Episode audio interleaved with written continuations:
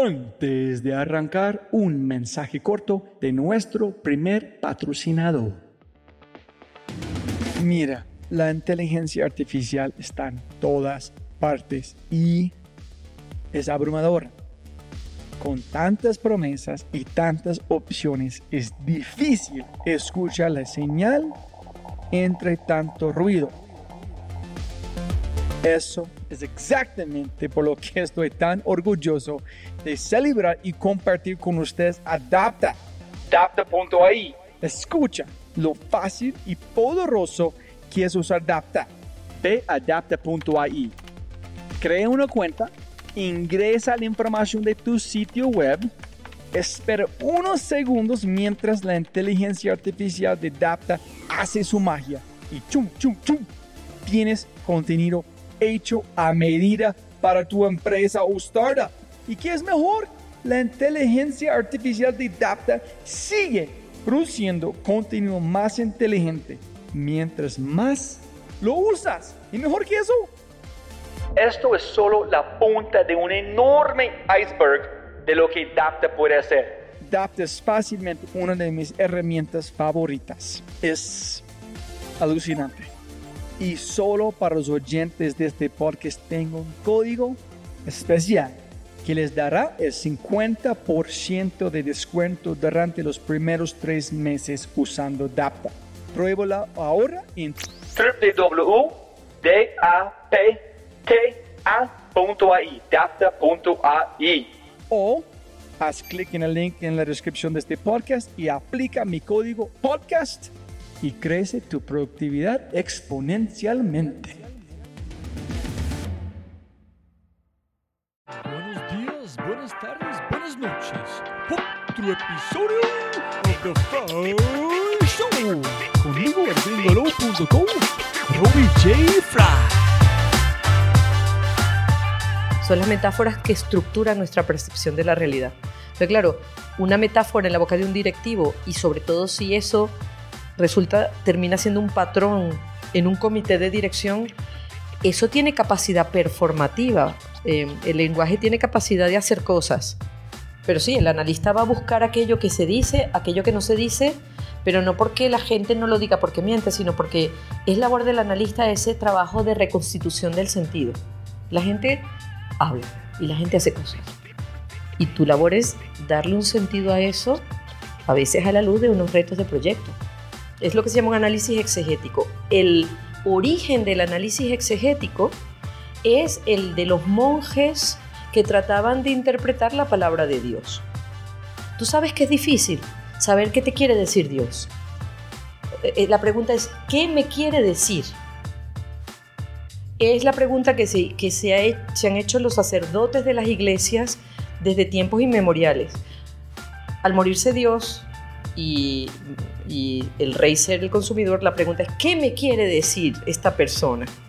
Yo creo que ahí las ciencias sociales en estas fases tempranas de los proyectos de innovación, si son inspiradores, si son generadoras, en realidad no te dan las respuestas, sino que te permiten hacer preguntas más relevantes porque finalmente de verdad, yo creo que, que un buen proyecto de innovación es el que arranca, o el que sigue, yo no sé muy bien, con, una pregunta, con preguntas generadoras.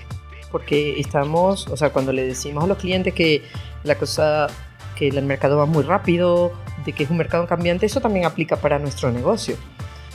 O sea, no, no, estamos en una burbuja, ¿no? Porque usemos, porque seamos diseñadores no significa que no estamos sometidos a las mismas presiones de mercado y de negocio que los demás, ¿no? Eh, como empresa que era, crecemos más, entonces éramos unos treinta y tantos, decíamos, ¿crecemos más o nos internacionalizamos? Y decidimos internacionalizarnos. Jóvenes amigos míos, otro episodio de Fry Show. Antes de arrancar, como siempre, por favor, si tienes un momento en su día a día, déjeme una reseña en iTunes, Overcast, Spreaker, Pocket Cast, la manera preferida de escuchar a los podcasts de The Fry Show. Sígueme en Twitter, Instagram, todo con un propósito, como ustedes saben, porque yo he mencionado mil veces traer más gente alucinante como invitada esta semana.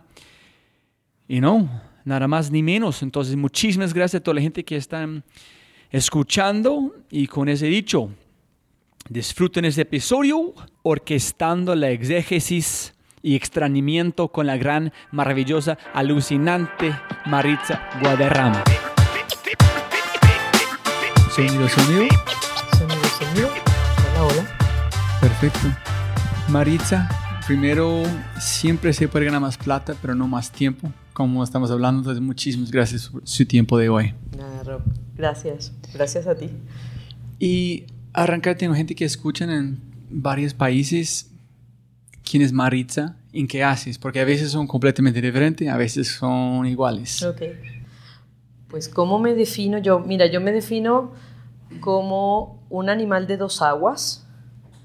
Eh, nací en Venezuela y ah, cuando terminé el, el cole me fui a estudiar a España y entonces lo cierto es que al principio yo no, no, le había dado importancia a ese hecho, pero de pronto con los años me he dado cuenta de la riqueza que, que significa tener ¿sabes? Ser un animal de dos aguas. Digo dos aguas porque siempre entre España y Latinoamérica se habla de las dos, de las dos costas del Atlántico, ¿no? Entonces, eh, me gusta compararme con un, pececillo que se llama el anablet, que es un pez que es un pez eh, que tiene branquias y que tiene pulmones. Entonces, el, el anablet a veces puede vivir en el aire y camina en las rocas y cuando necesita, se mete en el agua. Y entonces tiene las, los ojos preparados para para poder ver la mitad por debajo del agua y la mitad por encima. Entonces yo me, me, considero un anablet en ese aspecto. Y bueno, desde el punto de vista de historia, digamos, más formal, más vital, ahora mismo soy la CEO regional de Design para España y América Latina, o sea que no puedo más que decir que mi sueño se ha hecho realidad. Ahora estoy en, entre las dos aguas, de verdad, como decía la canción de Paco de Lucía.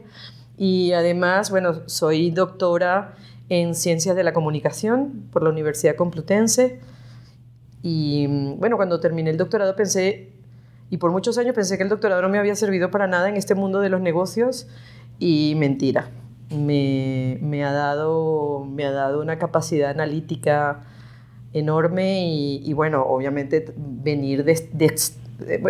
he disfrutado mucho de muchas situaciones de extranjería. El ser extranjero en tu tierra, extranjero en, tierra de otro, extranjero en un mundo del diseño. ¿No? Finalmente yo soy una antropóloga, me, me, me, considero una antropóloga en el mundo del diseño, con lo cual también soy extranjera en un campo de otros. ¿no?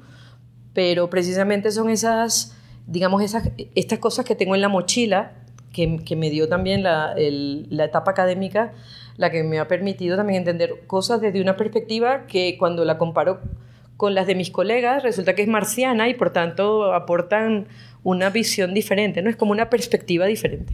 Entonces, bueno, esa es la que me, me, considero. Soy mamá de dos niños preciosos. Son una fuente de inspiración enorme. Y, y, bueno, aquí estoy, hoy en Medellín, en, dando clases, porque hace siete años montamos también una escuela de innovación, que es una fundación, entonces eh, me reservo dos veces al año para dar el módulo de Design Research en, en, Madrid y ahora en Medellín. Digamos que es como mi regalo. Dar clase en, en H2C es el regalo que me, que me proveo dos veces al año, ¿no? De, de, separarme un poco de la locura conejil de la empresa y darme unas, unas, unos días, unas semanas de, bueno, de inmersión en, otra vez como en la academia, ¿no? O en la, o en la escuela por lo menos 20 preguntas a través de que tú dijiste. tú puedes escoger dónde quieres llevar la conversación. Uno es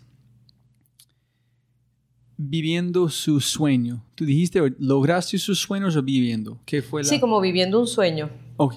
Si lograste, esta es posiblemente una pregunta más adelante, pero si lograste, ¿qué es el próximo paso? Uh -huh. Porque uno, hay un consejo de un gran hombre, se llama Matthew Molloway, que es el fundador de Atomic, que es de WordPress, que dijo, la gente siempre está pensando en éxito, pero no pensando cuando tengo el éxito, ¿qué hago? Solamente está pensando hasta allá, listo, si yo voy a lograr este, si voy a obtener este cantidad de clientes, entonces ¿qué? Nadie está pensando más allá. No se puede equivaler los sueños con el éxito. El, el inconsciente humano está totalmente, o sea, está totalmente yo creo que afortunadamente desencajado de, de, esta, de estos paradigmas del éxito. De manera que yo digo que vivo un sueño y yo, soy de yo sueño mucho y me encanta muchas veces recrearme los sueños, ¿no? De manera que lo estoy viviendo y yo, es vida. O sea, uno no hace las cosas para cumplir un sueño como si fuera una variable, un KPI de éxito, sino lo bonito de los sueños es que los vivas, ¿no?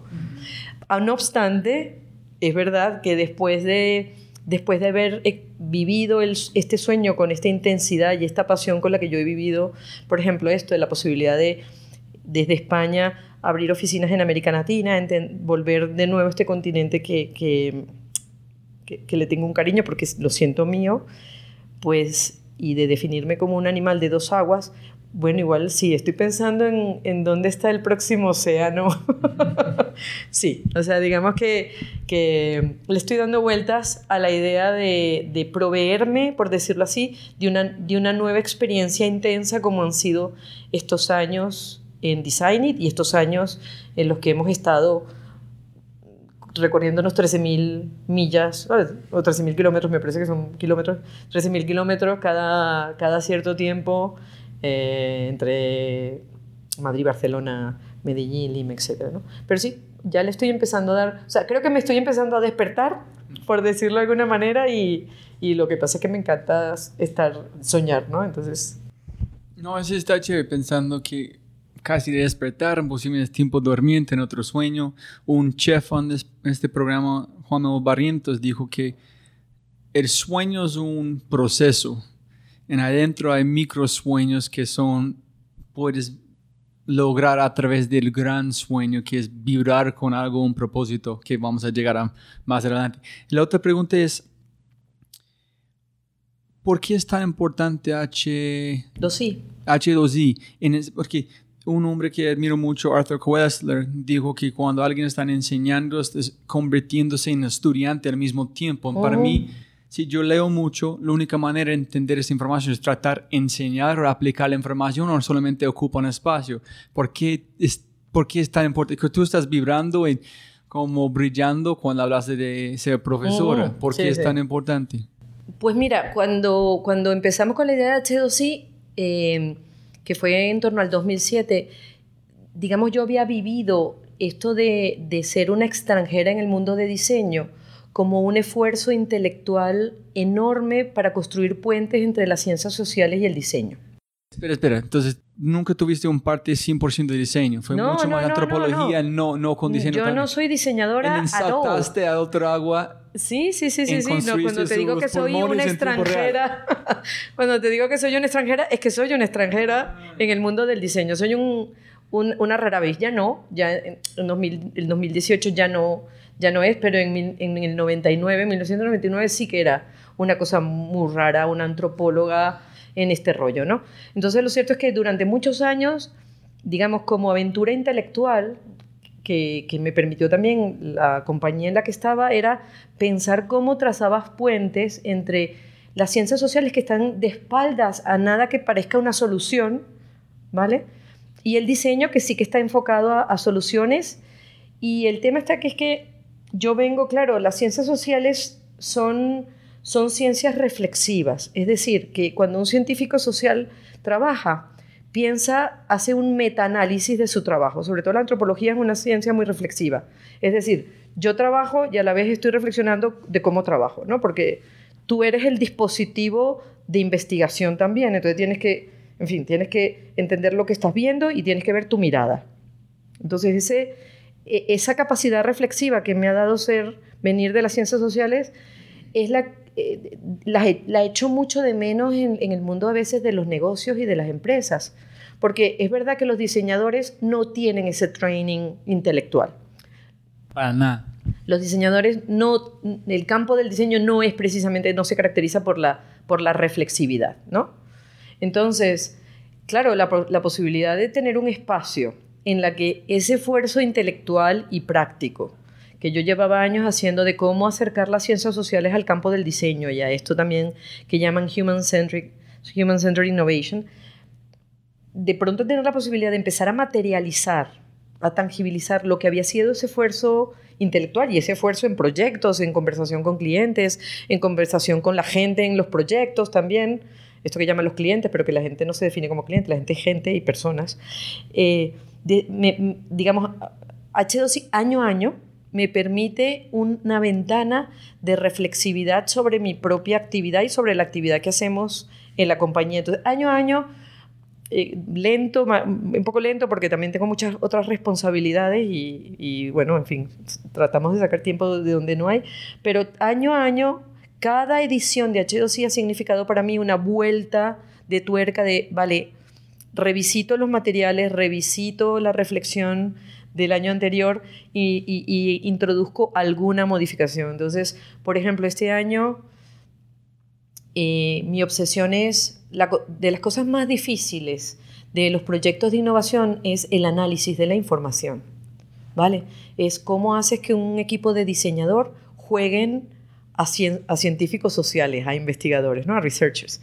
Y en realidad, con respecto al trabajo de campo, a la etnografía, hay un oficio, tú puedes aprender el oficio como quien aprende a martillar un clavo o a echar cemento en una pared, pero eh, construir una casa es otra cosa. No, no es solamente la suma de ladrillos. Tú puedes poner mucho ladrillo y aquello no es ni casa ni nada y se te cae encima.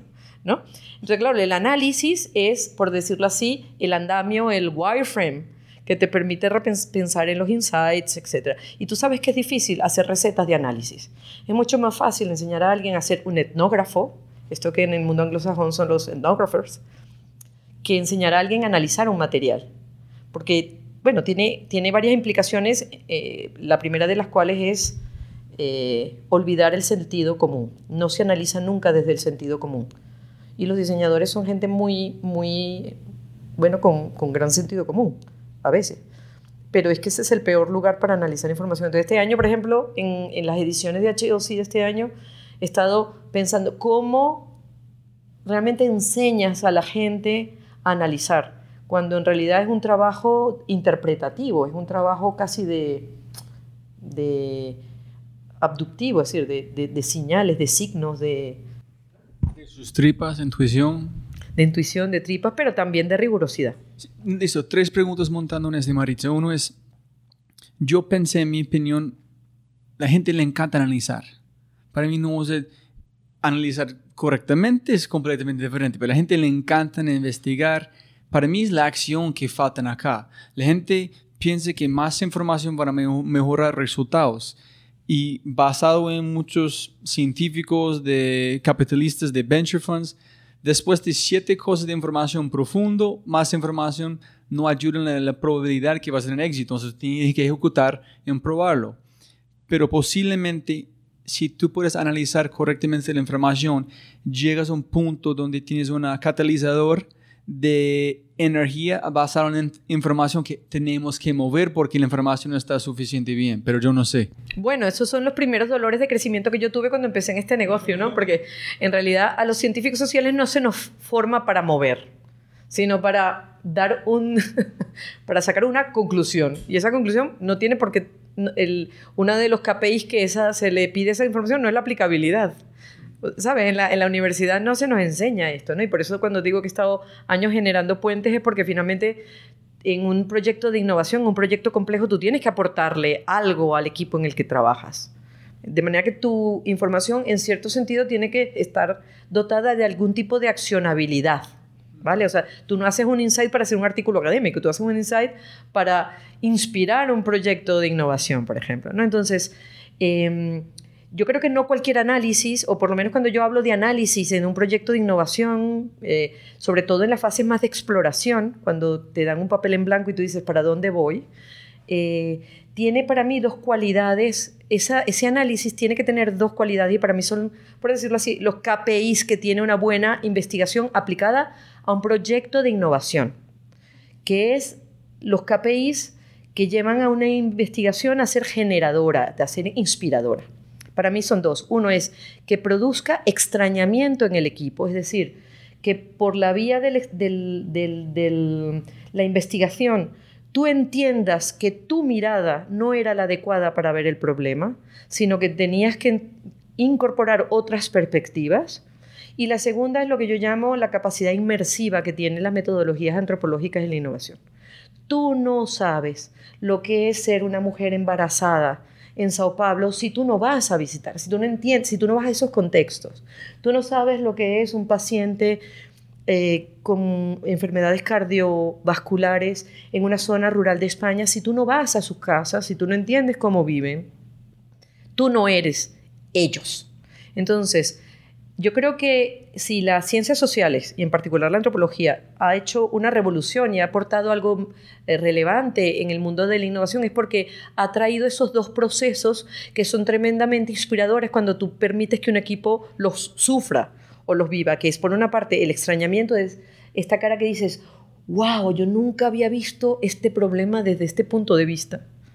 Nunca me imaginé que yo hubiese podido ver este problema desde este punto de vista. Y lo segundo es entender los contextos que tienen sentido para la gente. Porque finalmente lo que la, ciencia social aporta en los procesos de diseño es la construcción de sentido. Los humanos, los humanos somos animales que necesitamos hacer sentido. El, esto de sense making, ¿no? Si entiendo correctamente, es, uno es, hay un reto si yo voy de este punto intentar usar mi sentido común, mi intuición, voy a fallar. Porque, porque estás viendo la realidad desde una sola perspectiva. Sí, correcto. Ese es como número uno. Entonces, yo no sé. Entonces, tengo que meterme en este mundo, saber que yo no sé. Hasta el punto que yo estaba hablando con otro señor y pienso que llegamos al punto de la curiosidad es cuando llegas a un punto que algo que tú pensaste seguramente fue la verdad, fue al revés. Entonces, allá es la inspiración por la acción. Es, ay, no tiene ninguna de este, fue posible, pero en allá es donde entra posiblemente intuición. Intuición todavía juega en este mundo que, que es la cosa correcta. Sí, sin duda alguna. Oh, pero primero, yo no sé meterme inspiración a través de este hallazgo en la acción. Claro, yo creo que ahí las ciencias sociales en estas fases tempranas de los proyectos de innovación, si son inspiradores, si son generadoras, en realidad no te dan las respuestas, sino que te permiten hacer preguntas más relevantes. Porque finalmente, de verdad, yo creo que, que un buen proyecto de innovación es el que arranca, o el que sigue, yo no sé muy bien, con, una pregunta, con preguntas generadoras. Hay preguntas que, que no requieren de innovación por ejemplo, yo me acuerdo un proyecto que hicimos con un cliente que decía, ¿cómo podría, el proyecto iba de cómo podríamos ser más eficientes en la recogida de basuras, ¿vale? ese, esa pregunta así, la verdad, la verdadita de la buena es que se puede responder diciendo, bueno, compra más camiones de basura.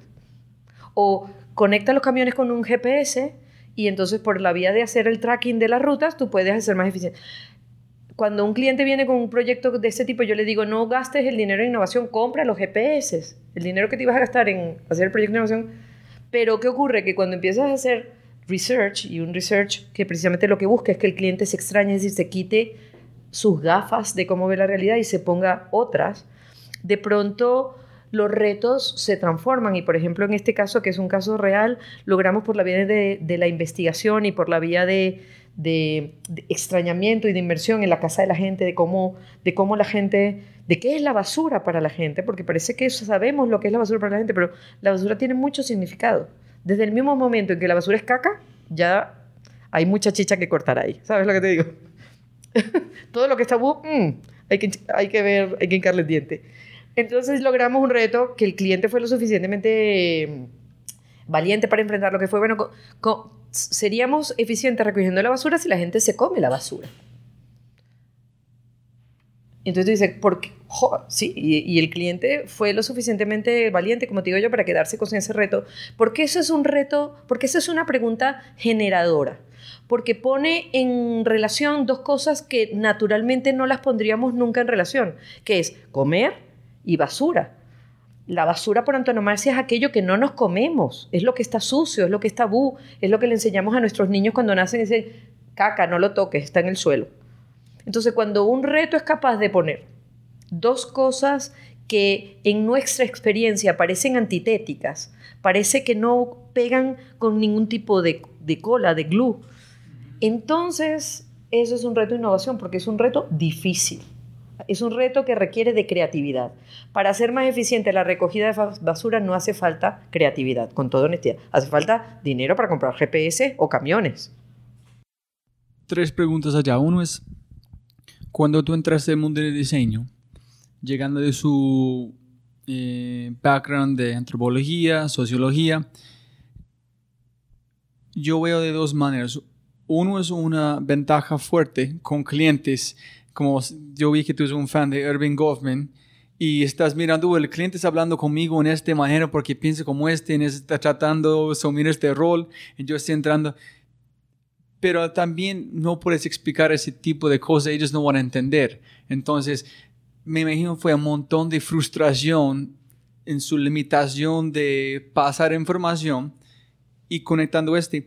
¿Qué pasa si el reto para la empresa de, de, las camionetas de basura no fue el reto correcto? Si la manera que tú estás hablando, qué es basura, qué significa no es allá, pero es otra cosa en la empresa. Ellos solamente piensan que es el reto. Entonces, sin embargo, que van a convertirse en algo impresionante es en el sentido de Wilfredo Pareto, 80% tiene un 20% de valor, y hay otra manera. Entonces, ¿cómo navegar de esta manera? a ver, cuando te decía que yo me que pasé años haciendo puentes entre las ciencias sociales y el diseño, era no solamente en términos de metodologías o de aplicabilidad, o sea, de, de, transformar mi conocimiento en algo aplicable en un campo que para mí era desconocido, sino que tenía que ver también con mucho de pedagogía y mucho de comunicación. Lo que pasa es que yo es verdad que tengo que decir que además he jugado con, con ventaja porque mi pregrado, mi degree, fue en periodismo.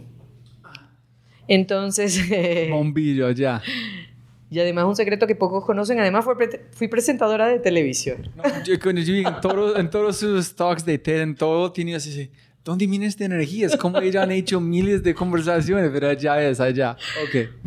Entonces, bueno, digamos que eh, el problema de la comunicación es un problema que siempre me ha preocupado, de, de cómo podemos, ¿vale? Entonces, es verdad que, que, bueno, con lo que digo ahí, juego con, en la, en la mochila llevo algunas herramientas que me, me han permitido tener no solamente la visión, digamos, más, más académica, más desde las ciencias sociales, sino también esta pasión por la comunicación, porque el otro te entienda lo que estás queriendo decir. Pero vamos, eh, la, la, Maritza de 1999 explicando... explicando el papel de las ciencias sociales en esto eh, debía ser infumable, ¿sabes lo que te digo? Porque, porque no debía entender nadie nada. De hecho, me acuerdo de un proyecto precioso que, me contrataron para, para, para, entender, para hacer una estrategia de comunicación interna en la compañía y yo oía los, los altos directivos de las empresas que hablaban de su compañía, ¿no? Y yo, mi tesis doctoral fue sobre la producción social del espacio. Eso quiere decir cómo los humanos creamos espacios con las palabras, ¿no? Y entonces yo oía aquellos directivos que hablaban de su compañía, que supuestamente era una, una empresa punta de data, de data, estaban la empresa estaba en, en lo más, en, ese momento, en lo más avanzado de lo que era la transmisión de datos, mm, en fin, eran las, telecomunicaciones 1.5 mm, para entonces. Y los directivos cuando hablaban de su compañía hablaban de, bueno, la fábrica, vamos, estamos en un tren, no sé qué, y me empezó a parecer súper sospechoso que los directivos de una, de una empresa que se supone que, estaba, que era puntera tuvieran metáforas decimonónicas en, su, en la manera como describían su empresa. O sea, porque la fábrica, la línea de producción, el tren, son metáforas del, del siglo XVIII o del siglo XIX. Pero ¿cómo está su cara cuando tú estás pensando este, mantener... No, este, yo este tratando... No, escuchando, entonces como, como recogía, yo he sido muy rigurosa en mi investigación, recogía esto, le dije a, a la socia con la que estaba haciendo el proyecto, le dije, ay, por favor, déjame hacer un análisis de metáforas. déjame hacer un análisis de, de estas metáforas y presentárselo al presidente de esta compañía, porque es que esto es precioso. O sea, esto habla del problema de esta empresa. Sin hablar del problema. Sin hablar del problema. Es decir, cuando, cuando un comité de dirección de una empresa que pretende ser innovadora y puntera habla de su empresa con metáforas del siglo XIX, hay algo que no funciona ahí. Espera, y allá es otra pregunta. Cuando tú estás con la muchacha embarazada en Sao Paulo, hay una expresión en japonés se mamá. Es como el espacio entre dos sonidos. Es el espacio entre dos momentos. Es que la gente no dice que es mucho más que tú encontraste allá, es mucho más valoroso que ellos han dicho. ¿Cuántas veces, si tú piensas en sus investigaciones, en todos sus proyectos, que no están hablando, que no está allá enfrente, pero es entre los momentos? Claro, es que ese es, bueno, por eso es que analizar es tan difícil. El análisis desde las ciencias sociales tiene un nombre que se llama exégesis. El análisis que uno hace se llama análisis exegético. Hay diferentes tipos de análisis, ¿no? El por ejemplo, el que hace Sherlock Holmes es un análisis, digamos, deductivo, donde faltan unas piezas y él, al rellenar, logra quién es el asesino. El análisis que se hace en ciencias sociales, sobre todo las interpretativas, eh, es lo que se llama un análisis exegético. El origen del análisis exegético es el de los monjes que trataban de interpretar la palabra de Dios. Tú sabes que es difícil saber qué te quiere decir Dios. Eh, la pregunta es, ¿qué me quiere decir? Es la pregunta que, se, que se, han hecho los sacerdotes de las iglesias desde tiempos inmemoriales. Al morirse Dios y el rey ser el consumidor, la pregunta es, ¿qué me quiere decir esta persona? Pero está al mismo nivel de las sagradas escrituras, es decir, que tienen que ser interpretadas. Entonces, en efecto, la gente te dice A y no es que miente, sino que en su conjunto de discurso y en el conjunto de discurso que tú recoges, la pregunta básica del exégeta, del analista, es ¿qué me está queriendo decir?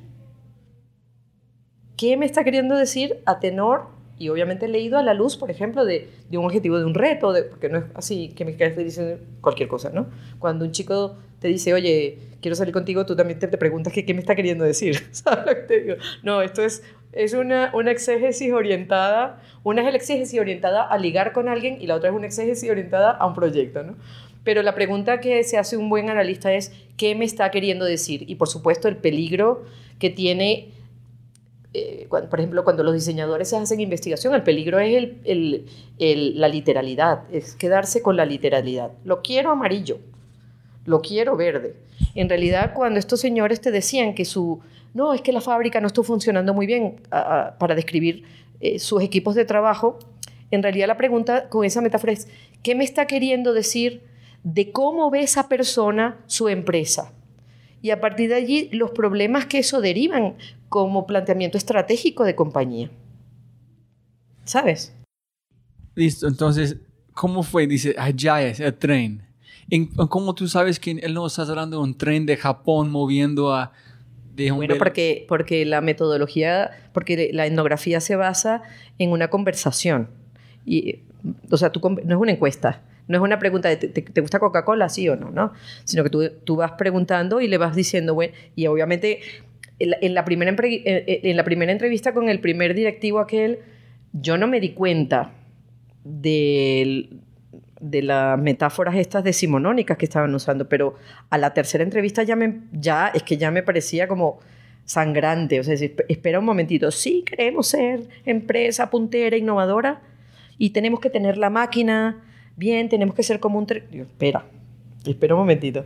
Y entonces, claro, ya empecé a preguntarle, ya me empecé, ya empecé a decir, bueno, y un tren, como un tren como, y tal, y, a medida que iban abundando en su propia metáfora, se iba viendo clarísimo que el mindset de aquel equipo directivo no era el adecuado para dirigir aquella... o sea, que el principal problema era el comité de dirección de esa empresa, no la empresa. Porque estaban viendo a su empresa con, con, un, con unos ojos y la estaban considerando eh, desde una perspectiva distinta. Eh, uno de los autores que me han, que me influido son un par de autores que se llaman La Coffee Johnson, que tienen un libro muy precioso que se llama Las metáforas de la vida cotidiana. ¿no? Son las metáforas que estructuran nuestra percepción de la realidad. Entonces, claro, una metáfora en la boca de un directivo y sobre todo si eso resulta, termina siendo un patrón en un comité de dirección, eso tiene capacidad performativa. Eh, el lenguaje tiene capacidad de hacer cosas. Oh, Entonces, claro. ¿Cómo armaste cuando tú encontraste, ay, ya es, cómo armaste la información de una manera que fue no ataque, informativo de su background, es la mejor manera de entregar este comido, esta medicina, en ver qué pasa. Bueno, fíjate que la manera como, como recuerdo que le conté la historia que ella fue contarles cómo llegué a la, cómo llegué a la idea de que necesitaba ver sus metáforas. Y como les conté mi propio proceso de awareness, por decirlo así, de, de los fui llevando en un storytelling de, de cómo fue mi descubrimiento. De manera que cuando llegamos al dos trenes y a la máquina mm, ya para entonces sabía un poquito de cómo rebajar mi, mi lenguaje académico, pero todavía estaba a un nivel muy alto. Este, lo fui, los fui haciendo una inmersión en su propio lenguaje y en sus propias palabras. Y bueno, fue precioso porque se quedaron en shock. Solamente contaste a través de empatía la misma historia como tú encontraste este hallazgo. Claro, y lo que significaban las metáforas, o sea, y además les dije, bueno, ¿y qué significan estas metáforas? Que, que estas metáforas estén en un comité de dirección. O sea, la pregunta fundamental es, ¿qué pasa con un comité de dirección que usa este tipo de metáforas para referirse a su compañía? Y entonces les hice esa pregunta a ellos. Y lo bonito fue la dinámica de conversación que, es, que se suscitó, ¿sabes? ¿Y esta historia tiene una, un, ¿Un final, feliz? Sí. No, porque esto fue, no, en realidad, bueno, no, eh, lo que hicieron ellos con, esa, con ese dispositivo de extrañamiento, lo que les produjo fue un extrañamiento de su propio, fue como un, un efecto de espejo, ¿no? Pero es que este, eh, este, este análisis de metáfora no estaba en el presupuesto del proyecto, digamos, sino que es que me pareció tan bonito y tan potente eh, cuando, cuando estábamos diseñando, digamos, como la estrategia de comunicación y de innovación de la compañía, darles ese regalo, en cierto sentido, que hoy me pasé un fin de semana currando gratis, pero porque me parecía intelectualmente interesantísimo. Darme a mí la oportunidad de analizar las metáforas de un comité de dirección. Uno no accede a comités de dirección con tanta facilidad, ¿sabes? Y cuando tienes el honor de que, te, de que conversen contigo y encima me parecía que como era mi deber, como devolverles, en cierto sentido, eso. El proyecto seguía su ritmo por otro lado, digamos, ¿no? Muchas veces en esas conversaciones encontramos el poder de la palabra. Cambias dos palabras, cambian todo el contexto. ¿Cuántas personas yo sé que yo hago, yo hago este todo el tiempo, pero ¿cuántas personas en su, nego, como en su mundo no son conscientes la manera que arman palabras, están como reforzando cosas que ellos no quieren, pero ellos, como este con tren. Para ellos fue inconsciente que este fue la peor cosa, pero están reforzando una cosa antigua, reforzando esos mecanismos, y no son conscientes que a través solamente su idioma están haciendo mucho más peor un problema que puede ser mucho más sencillo cambiando palabras. Claro, bueno, yo tengo que reconocer que también de las ciencias sociales, uno de, las, de los entrenamientos que uno recibe también es, eh, digamos, esta idea del relativismo. Es decir, a mí no me parecía particularmente ni mal ni bien que usaran metáforas, metáforas decimonónicas, lo que me parecieran contradictorio al menos. Yo no, yo no, en realidad yo no, no, me parecía, o sea, de hecho en la metodología etnográfica la idea es que la gente converse, converse de lo que le importa. Eh, si tú eres un buen etnógrafo, si tú eres una persona que, que, que tienes un buen oficio en las entrevistas, las personas hablan como ellas mismas, no, no controlan sus palabras a los 10 minutos, si tú has creado un buen contexto de investigación, la gente conversa y tú conversas y, tienes una honesta curiosidad. Yo, yo no estaba oyendo al presidente diciendo, pero mira qué, qué cafre este tío, que no, o sea, reconozco que tenía una honesta curiosidad de por qué un comité de dirección de una empresa que se, que se definía a sí misma en términos formales como una empresa de innovadora, puntera, para mí era como un misterio que su comité de dirección hablara así. Entonces, cuando yo les hice la pregunta de, oye, ¿qué creéis que, es, ¿qué creéis que está pasando? O sea, ¿qué creéis que significa esto? Fue una pregunta honesta. ¿Sabes? Eh, en términos de, bueno, también habíamos hecho trabajo de campo con sus equipos y tal, y en efecto la, la, empresa no era lo que se llama, no tenía precisamente una cultura de innovación, pese a que se definía, ¿no? Había, la contradicción tenía que ver con también lo que habíamos visto a nivel de equipos y el, el discurso pero en realidad es que ellos estaban gestionando la compañía como sus metáforas decían.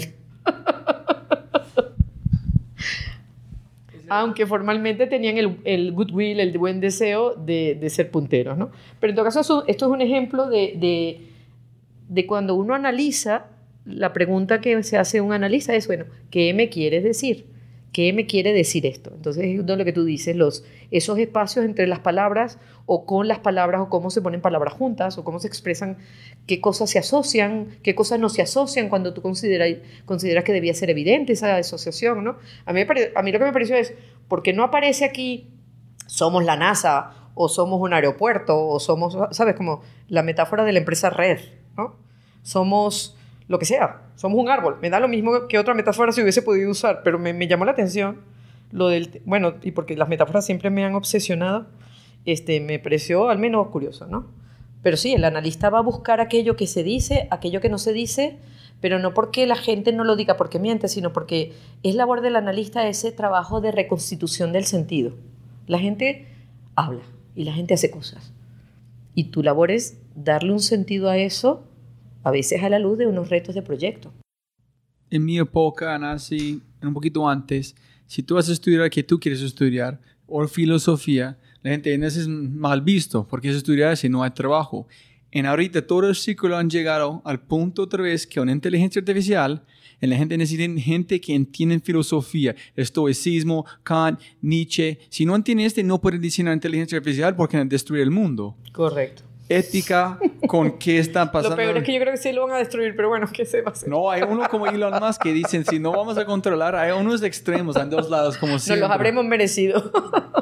Pero, ¿cómo, ¿cómo fue su proceso? Yo quiero saber, de estudiar este, en, ¿fue una serie de chispas que, ah, allá es para mí, yo puedo, ay, ay, puedo aplicar en este mundo? ¿O fue un punto clave? Allá es, yo tengo que irme por acá. ¿Cómo fue este proceso? Pues mira, cuando yo empecé a estudiar ciencias de la información, digamos periodismo, eh, a, mí siempre me ha gustado escribir. La escritura es una de estas pasiones que tengo. Y entonces, bueno, yo qué sé, periodismo, vamos. Eh, fui muy, muy, muy jovencita, fui periodista, me hacían trabajar los sábados y me prometí que así como, ¿cómo es? Scarlett en Lo que viento se llevó, no, juro que nunca más volveré a trabajar un sábado. Eso definió mi carrera. y entonces, porque los periodistas trabajan a veces los sábados, los domingos y tal para cubrir las noticias. Y resulta que dentro de la carrera es verdad que tuve como unos profesores que me dieron sociología, me dieron psicología social, me dieron antropología, eh, eh, estando en la carrera y dije, jolín, esto es lo que, o sea, esto realmente me gusta, me encanta, es lo que me gusta. Me gusta investigar, me gusta analizar, ¿no? Hacerme estas preguntas y entonces por eso decidí hacer el doctorado en, en, sociología de la comunicación, donde tuve la suerte también de que mi doctorado fue lo que se llama interfacultativo, o sea, yo vi mi, doctorado se daba en tres facultades que era, fueron antropología, bellas artes, psicología y ciencias de, información.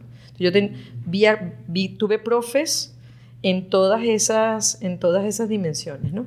Y, en, y en bellas artes, por ejemplo, tuve... Eh, me dieron profesores clase de antropología del arte, que, que, que fue precioso, ¿no? Pero este fue parte de los estudios combinan estos cuatro temas diferentes? Era, el, ¿O tú escogiste? No, no, no. Tenía, tuve la suerte de que el doctorado que escogí era de esa. ¡Wow! ¡Qué suerte! Eh, fue una suerte, porque eso ya, después de, como dos años después de que yo terminé el doctorado, ya no, no, se pelearon los profesores y, ya el doctorado dejó de existir. Pero yo tuve la suerte de, de tener esa visión también multi, multi disciplinar, digamos, dentro de lo que son las ciencias sociales, desde la comunicación, desde, la, desde el arte, desde la psicología social, desde la sociología. ¿no? Entonces, bueno, fue, muy bonito porque leía cosas muy, muy disímiles que siempre vienen bien. Y para la tesis, pues también mm, tuve la posibilidad de leer muchas cosas distintas.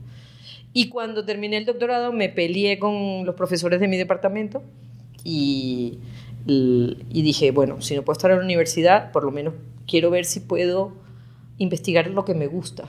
Y ocurrió en un momento histórico que era cuando Internet empezaba a popularizarse.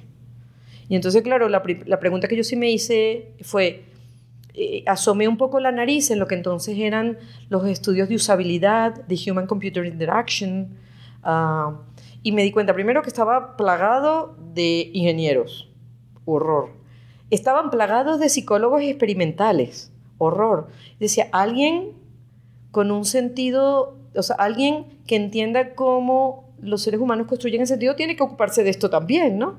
Y dije, esto es un fenómeno social, alguien va a tener que entenderlo desde una perspectiva más holística, que es finalmente la vocación que tiene la antropología. Así que me decidí que, que me iba a poner yo a estudiar yo sola eh, todo, todo este tema de usabilidad, Human Computer Interaction, y ahí empecé a tener unas discusiones preciosas en los foros, en los foros eh, especializados con los ingenieros sobre la objetividad y la subjetividad y todo este rollo que obsesiona muchas veces a los ingenieros y me divertía tanto, o sea, me divertí mucho. un, el hueco fue, un lado es que yo entiendo el mundo de innovación es, es de ingenieros, de sistemas. En el lado de creatividad es psicología. No, el- eh, digamos como, como la innovación estaba o ha estado muy ligada siempre a la, a, la evolución tecnológica en cierto sentido. Entonces, digamos, la gente de las ciencias sociales que había, que, que- tenía, pare- parecía que tenía el estatus legítimo para opinar sobre, sobre los procesos eh, digitales o de esta emergencia digital, era la gente más experimentalista. Es que da mucho miedo la antropología porque, oh, ay, el sujeto y el objeto y la influencia, en fin, tontería de esta. Pero, pero, claro, los ingenieros tenían toda la legitimidad para opinar y para dar forma a un campo que estaba basado en la tecnología. Los psicólogos experimentalistas, que eran los de Human Computer Interaction, eran los que, en teoría, eh, em, en cierto sentido, suavizaban la fricción entre lo humano y la máquina. Pero desde una perspectiva muy conductista, ¿no? Muy de vamos a suavizarlo para que la gente, o sea, muy de cerebro humano. Yo siempre decía, es que los psicólogos experimentales ven a la usabilidad como una cosa de cerebro humano, teclado, cerebro humano, ratón, cerebro humano. Y uno usa uno usa las cosas más allá de su cerebro, digamos, ¿no? Y dice, alguien tiene que, alguien tiene que preocuparse de la habitación donde, des- donde ese señor o esa señora usa esto. Alguien tiene que, tiene que entender con quién está hablando cuando navega, qué, qué preguntas se hace, no sé, el contexto. Entonces tú viste dos personas pintando una obra que ellos pensaron fue completa, pero falta un hueco gigante. La obra no está El completa. contexto, claro, Esto exacto. es como p- pintar una mujer, pero falta en la carne, el corazón, solamente es el cuerpo, no ellos piensan es Claro, completo. bueno, eh, y usando tu metáfora pictórica, decía, habían pintado una mujer, pero no sabían dónde estaban. Esa mujer estaba en el cuarto, en un parque, estaba, ¿sabes? y es que, exacto, estaba con otras personas, estaba sola. Esas son las preguntas que se hace un antropólogo. Fue tan obvio para vos para ver qué fue este clari- conversa- sí, clarísimo. O sea, clarísimo. A mí me faltaban, o sea, cuando tú leías al, pri- al principio de los tiempos todos estos trabajos de Nielsen sobre, sobre usability y sobre los heurísticos de la usabilidad y las discusiones sobre, sobre ergonomics, human ergonomics, no me acuerdo cómo se llamaba, y de, es que yo decía, pero es que esto, es, esto le falta carne y hueso, esto le falta vida, esto le falta contexto. No se puede, la gente no es así. La, de verdad, y también la, la buena. Porque la gente dirige una empresa pensando que va en un tren. Eso, está, eso es muy importante. ¿No? Para mí era como obvio. Y las discusiones, lo que te digo, las discusiones que tuve con psicólogos experimentalistas. En, Eh, Listo. En cuanto empe- empezaste a meterse en esa conversación, la gente está, oh, tú nunca pens-". Ellos están encontrando esta inspiración a través de como de su No, me decían, es que esta investigación no sirve para diseñar. Me decía, esto no sirve. Yo de esto no... Y es verdad que tenía razón en el sentido de que eh, al principio no servía porque el, el- el- el outcome que producíamos de verdad no les servía. Ellos tenían razón. de manera que por eso fue, yo creo que fue un esfuerzo y lo que, y lo que ha hecho Design, y entre otras cosas, es tratar de cerrar esa, eh, ¿sabes? Hacer que la investigación cada vez sirva más el diseño y a los diseñadores entender que, que pueden aprovechar más de la comprensión de los contextos para pensar en estrategia, para pensar en propuestas de valor, para pensar en modelos de negocio, etc.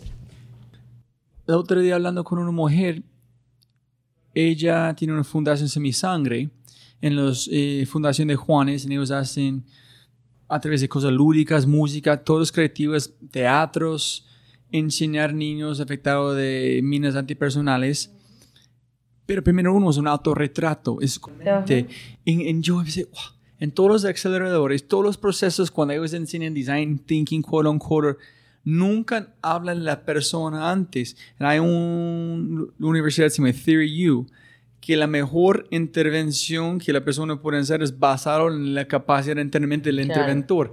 ¿Cómo encontraste tu propio propósito? Este fue importante, la parte de experiencia humana, en encontraste aplicarlo. Porque eso es muy, muy no sé, es muy complicado para encontrarlo. Claro, eh, yo, yo, yo creo que fue un, ahora mismo, yo- no, no encuentro así como una respuesta rápida, pero creo que fue un tema de tiempo y de encontrar un equipo, también un equipo humano con la curiosidad de tratar de integrarme como bicho raro en sus, ¿sabes? O sea, yo creo que fue una cosa de parte y parte. Mm, digamos, de mi parte, el deseo de llevar las ciencias sociales un, a un, sitio donde no están, siguen sin estar allí los antropólogos, no, no se forman los antropólogos. En parte de la escuela que fundamos fue porque, porque los, los, chicos y las chicas no están saliendo de las ciencias sociales con, con, la con esta visión, ¿no? Pero por otra parte, la paciencia y el deseo de, de, colegas que, con los que he tenido siempre la suerte de trabajar, incluyendo a Daniel Juste, de, de tratar de obligarme, por decirlo así, y obligarnos a los que tenemos este perfil a ayúdame a pensar, ayúdame a, ayúdame a entender por qué eres útil, ayúdame, dame como digo yo siempre, dame chicha, ¿no? Dame, Y yo creo que ese es, bueno, ese fue una, eso ha sido una aventura intelectual muy bonita también, ¿no? O sea, un puente, eh, yo uso la metáfora de un puente porque un puente es algo que se tiene que construir desde dos orillas, ¿sabes? O sea, cuando tú ves cómo se construye un puente, hay un grupo de obreros de un lado de la orilla y otro grupo de obreros de otro lado de la orilla, ¿no? Hasta que el puente se une. Entonces, cuando yo digo que he estado, este esfuerzo que yo te digo que hice durante años, que he hecho durante años de trazar un puente, no ha sido solo. Gracias, afortunadamente, ha habido de en la otra orilla gente de negocio, gente de la perspectiva del diseño, gente desde la perspectiva de, de las ingenierías y las tecnologías, que también han empezado a construir esos puentes desde su lado. Y yo creo que ahora mm, en 2018 yo creo que ese puente está, es un puente muy sólido, ¿sabes? Aporta valor. Y entonces ahora me estoy preguntando cuál es el próximo puente que hay que construir, claro. que seguramente estará por el lado también del Big Data y, todo ese rollo. No, ahorita en ese, momento estoy más pensando, ¿por qué yo uso la metáfora de puente y no algo más? ¿Por qué no es el sistema de teleportación? Es que es un gusano que cuando uno se le mete en el cuerpo ya, olvídate, se ya no vuelves a ver nada más. Mm. Puente, es cuando un puente de distancia. Cuando tú decías antes de que sí, cuando yo entrevisto a clientes o cuando... Claro que, claro que, o sea, yo reconozco que yo en una reunión, por ejemplo, llego y hablo con la gente y tal, pero yo estoy viendo cómo se han sentado, dónde se han sentado. ¿Sabes? no sé cómo, en fin. No, no, yo entiendo completamente. Es, es, más complicado apagar, apagarlo. es, es, como un divertimento también, ya, ¿no? Ya, ya, entonces, en fin. Si me aburro mucho, ya me empiezo a, ya empiezo así ya a pensar. ¿Y cómo llegaste al design? ¿Y el otro, cómo fue su juventud? ¿Siempre sabía que vas a llegar a este...? No, este, ¿Cómo fue su juventud? No, yo cuando era, cuando era pequeña, en realidad mi sueño era ser periodista de National Geographic. Ah, pero periodista, sin embargo. Sí, y viajar. sí, porque quería viajar y, y, me gustaba escribir. Me gustaba mucho escribir, me gustaban mucho los animales, la naturaleza y todo este rollo. Este, eh, a los bueno, por decirlo así, a los, entre los 8 y 10 años me regalaron un microscopio, y digo que esas cosas sí que lo marcan a uno, me regalaron un microscopio bastante profesional y mi madre me hacía la compra una vez a la semana y yo le, lo único que le pedía de cuando para regresar del mercado era que me trajera un corazón, un hígado, un riñón de vaca para hacerle la disección y poderlo ver en el microscopio. Yo me pasaba tardes haciendo disección de corazones, de vaca y de... ¿En serio? sí. Es, divertidísimo. Y bueno, debe ser esa curiosidad, ¿no? ¿Y sus padres muy suportivos como apoyándote? Con... Sí, sí, la verdad es que sí. Vengo de una familia de mujeres muy, muy peleadoras también, ¿no? Muy, muy, muy de, de mucho arresto, digamos, ¿no? Entonces, bueno.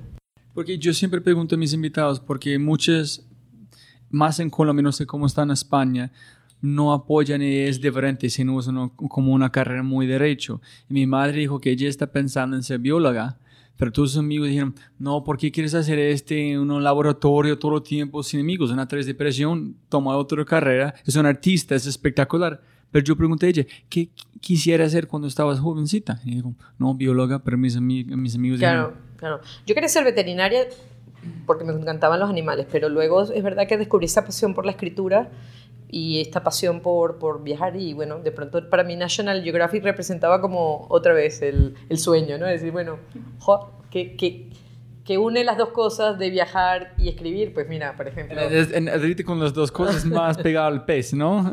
Aquí es el pez que por, la, por eso conocí el anablet, ¿eh? por eso sé, sé del anablet.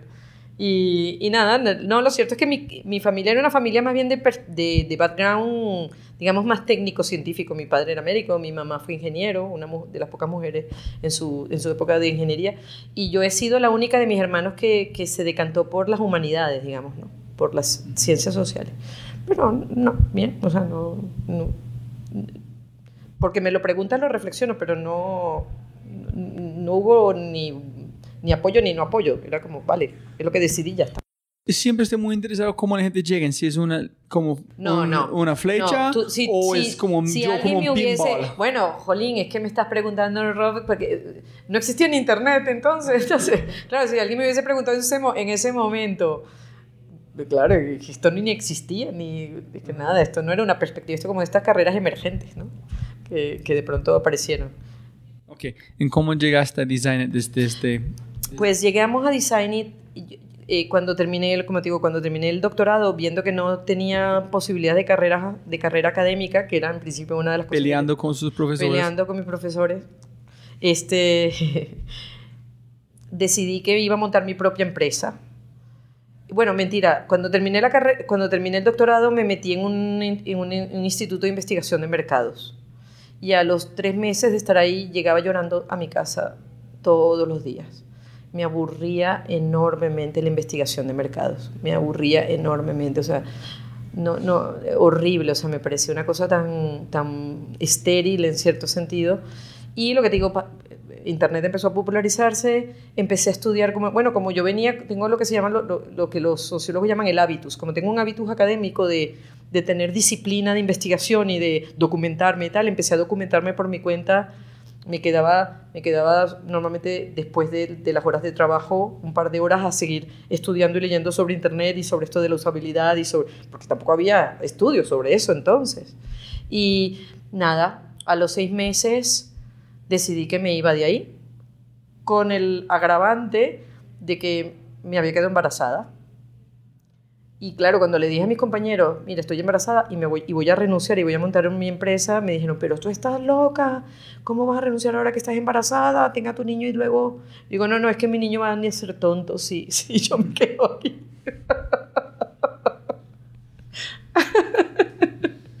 no van a ser, no, no, no pueden hacer un niño aquí, yo contra la tristeza que tenía. Y entonces monté una empresita. Pero una, me imagino que tú tienes la respuesta, es ¿Tú sabías exactamente dónde nacieron esta tristeza a través de sus acciones? Porque mucha gente está en una posición que no le encanta, pero no pueden identificar por qué. No, era porque aquello era una fábrica de hacer salchichas. O sea, era una investigación, eh, ¿sabes? Era como salchichas, o sea, no. una de las cosas que me parece más linda de la investigación es diseñar la investigación. Tú sabes lo que es bonito, qué, qué bonito es. Claro, tú sabes lo lindo que es, o por lo menos a mí me parece emocionantísimo, yo no sé, igual a otra persona le parece terrible, pero eso lo bonito es tener un problema y decir, vale, ¿cómo le hinco el diente a esto para entenderlo, para comprenderlo, para explorarlo? Entonces la investigación tiene que diseñarse y el problema es que cuando en, esta empresa de investigación de mercado, pues era sota caballo rey, sota caballo rey, sota caballo rey, sota caballo. Entonces, ah, a los tres meses de hacer sota caballo rey yo me sentía que me estaba secando yo venía de una aventura intelectual muy intensa del doctorado, o sea, yo venía de presentar una tesis doctoral, de reflexionar sobre la producción social del espacio, bla, bla, y de pronto ver que todo se reducía a sota caballo rey, uf, me empezó a dar como una tristeza. Yo creo que nunca más me he sentido tan triste como entonces. Y entonces, si yo entiendo, es después de tener como tanta fuego in, como emocional, intelectual, en apagar este incendio de una, es, van a quitar su alma. En mi hijo, ya yo entiendo. mi hijo no puede nacer en ese desierto de. Sí, no, de hecho, los tercer, al tercer mes que yo, yo ya estaba llorando, digo, tengo que hacer algo, no, no puedo estar así. Y lo que te digo, me quedaba, eh, empezó a salir todo de internet y tal. Eh, eh, en la empresa nos pusieron, afortunadamente nos pusieron ordenadores con acceso a internet y tal. Entonces yo me quedaba dos horas más después de que terminaba mi jornada laboral a estudiar, a buscar referencias, metodología a leer artículos, hasta que, y, hasta que entendí que en realidad no había nada, que era un campo nuevo, realmente que era un campo nuevo y que la perspectiva que yo sentía que podía dar, o las preguntas que yo me estaba haciendo, por lo menos en el mundo en ese momento, no eran tan abundantes. Y entonces dije, pues eso, quedé embarazada en el camino y dije, creo que antes de que empiece a tener un panzón enorme, tengo que irme y tengo que arrancar mi empresa. Y entonces monté una, en realidad una, un venture con una, con una socia con la que había trabajado en, haciendo estudios en el pasado. Lo llamé Xemetrix, que era exégesis y métricas, era como unir la interpretación y la medición, ¿no?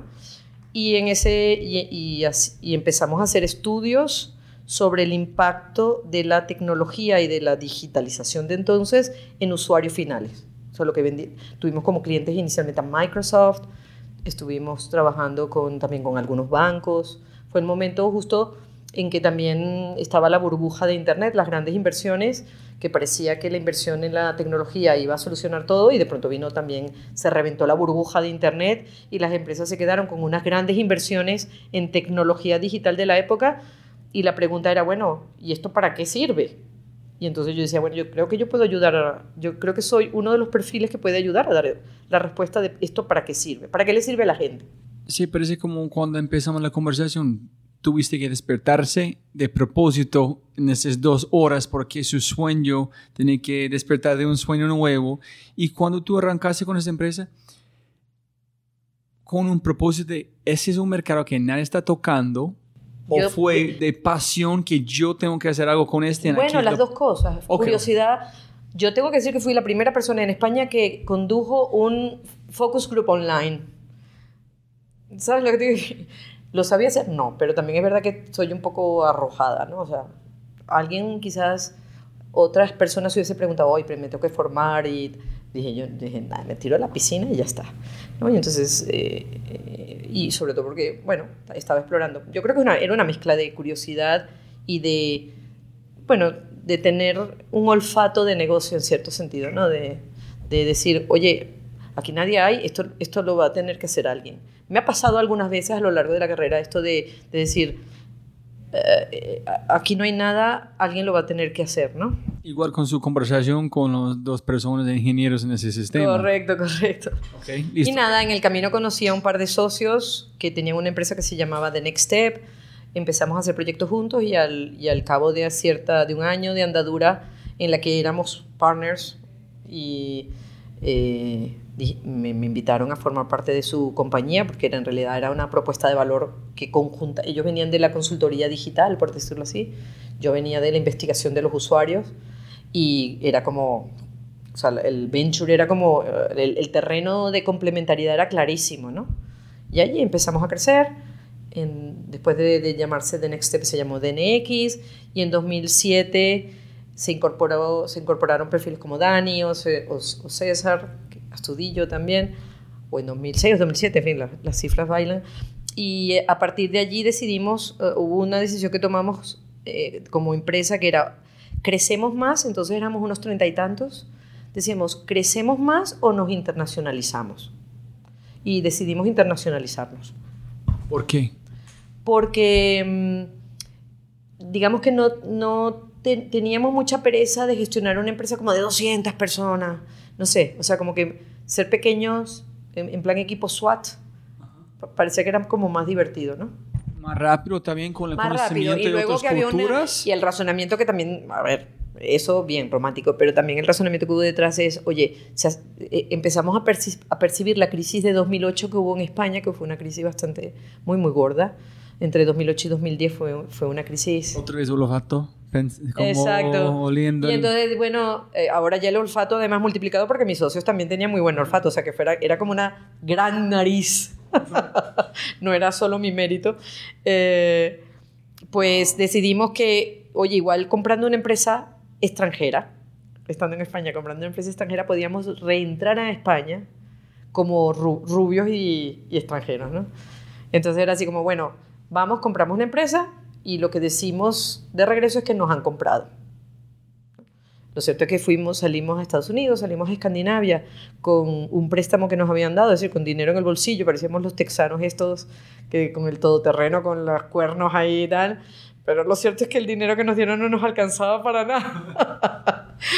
Todo lo que podíamos permitirnos comprar entonces eran empresas muy pequeñitas que, mucho más pequeñas que nosotros que, que hubiesen requerido un esfuerzo de gestión Y, no, o sea, yo creo que cuando uno gestiona una compañía, tiene que establecerse cuáles son sus prioridades. O hago crecer la empresa o hago crecer el negocio, en fin, estas cosas.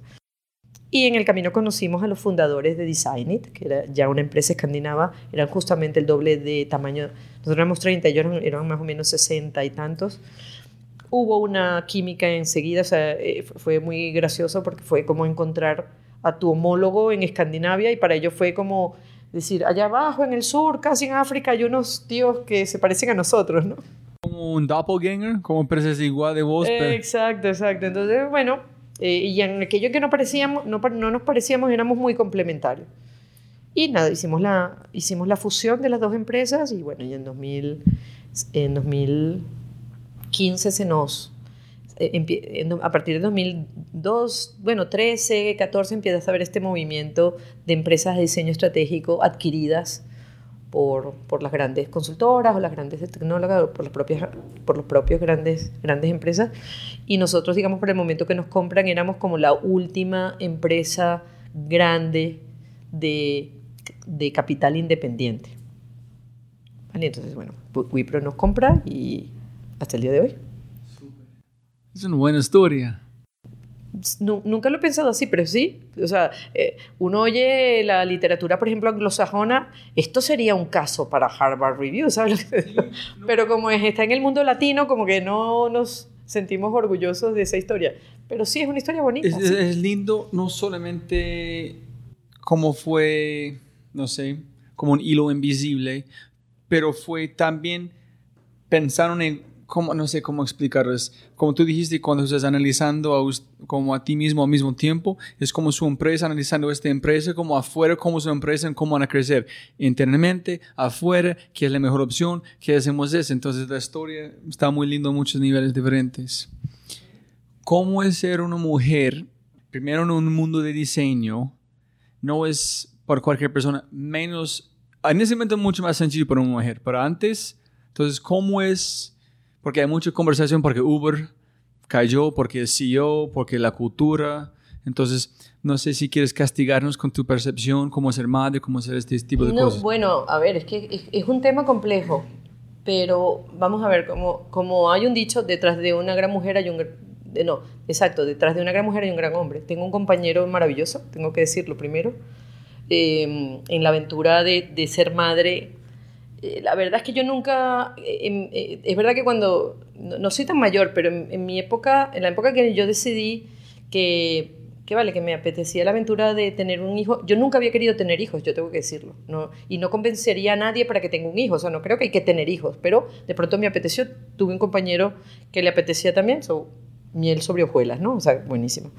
Pero es verdad que no había esta cosa de la conciliación, y es verdad que yo era emprendedora. Y yo me acuerdo estar de ocho meses de embarazo con una panza, una barriga enorme, a cuatro patas en la oficina juntando los cables de mi, del ordenador de mi empresa, es que es verdad. Y el día que yo rompí aguas para, para el parto de mi primer hijo, yo me estaba duchando para seguir yendo a la oficina. O sea, yo trabajé hasta el día anterior del parto del primero y hasta el día anterior del parto del segundo, que, que inclusive uno de mis socios me decía, o sea, es que no voy a creer que estás embarazada. Esto como que es un globo, ¿no? Porque yo en realidad trabajé, afortunadamente he tenido embarazos también muy buenos, porque hay gente que no lo pasa tan bien, ¿no? Y la razón, Maritza, esta pregunta es que yo no creo en balance, creo en sacrificios. Si estás con su familia, tiene que tratarse presente en su negocio, tratando con su creatividad, tiene que ser feliz primero para entregarlo. Uno de mis CEOs favoritos es el CEO de PepsiCo que su hija está, mami, no llegaste a este cosa de clase. En, ella fue a la escuela, recibió la como lista de las mujeres que bueno, en, en su mira, esos son cinco más madres que no fueron también. Ellos son CEOs de Pepsi.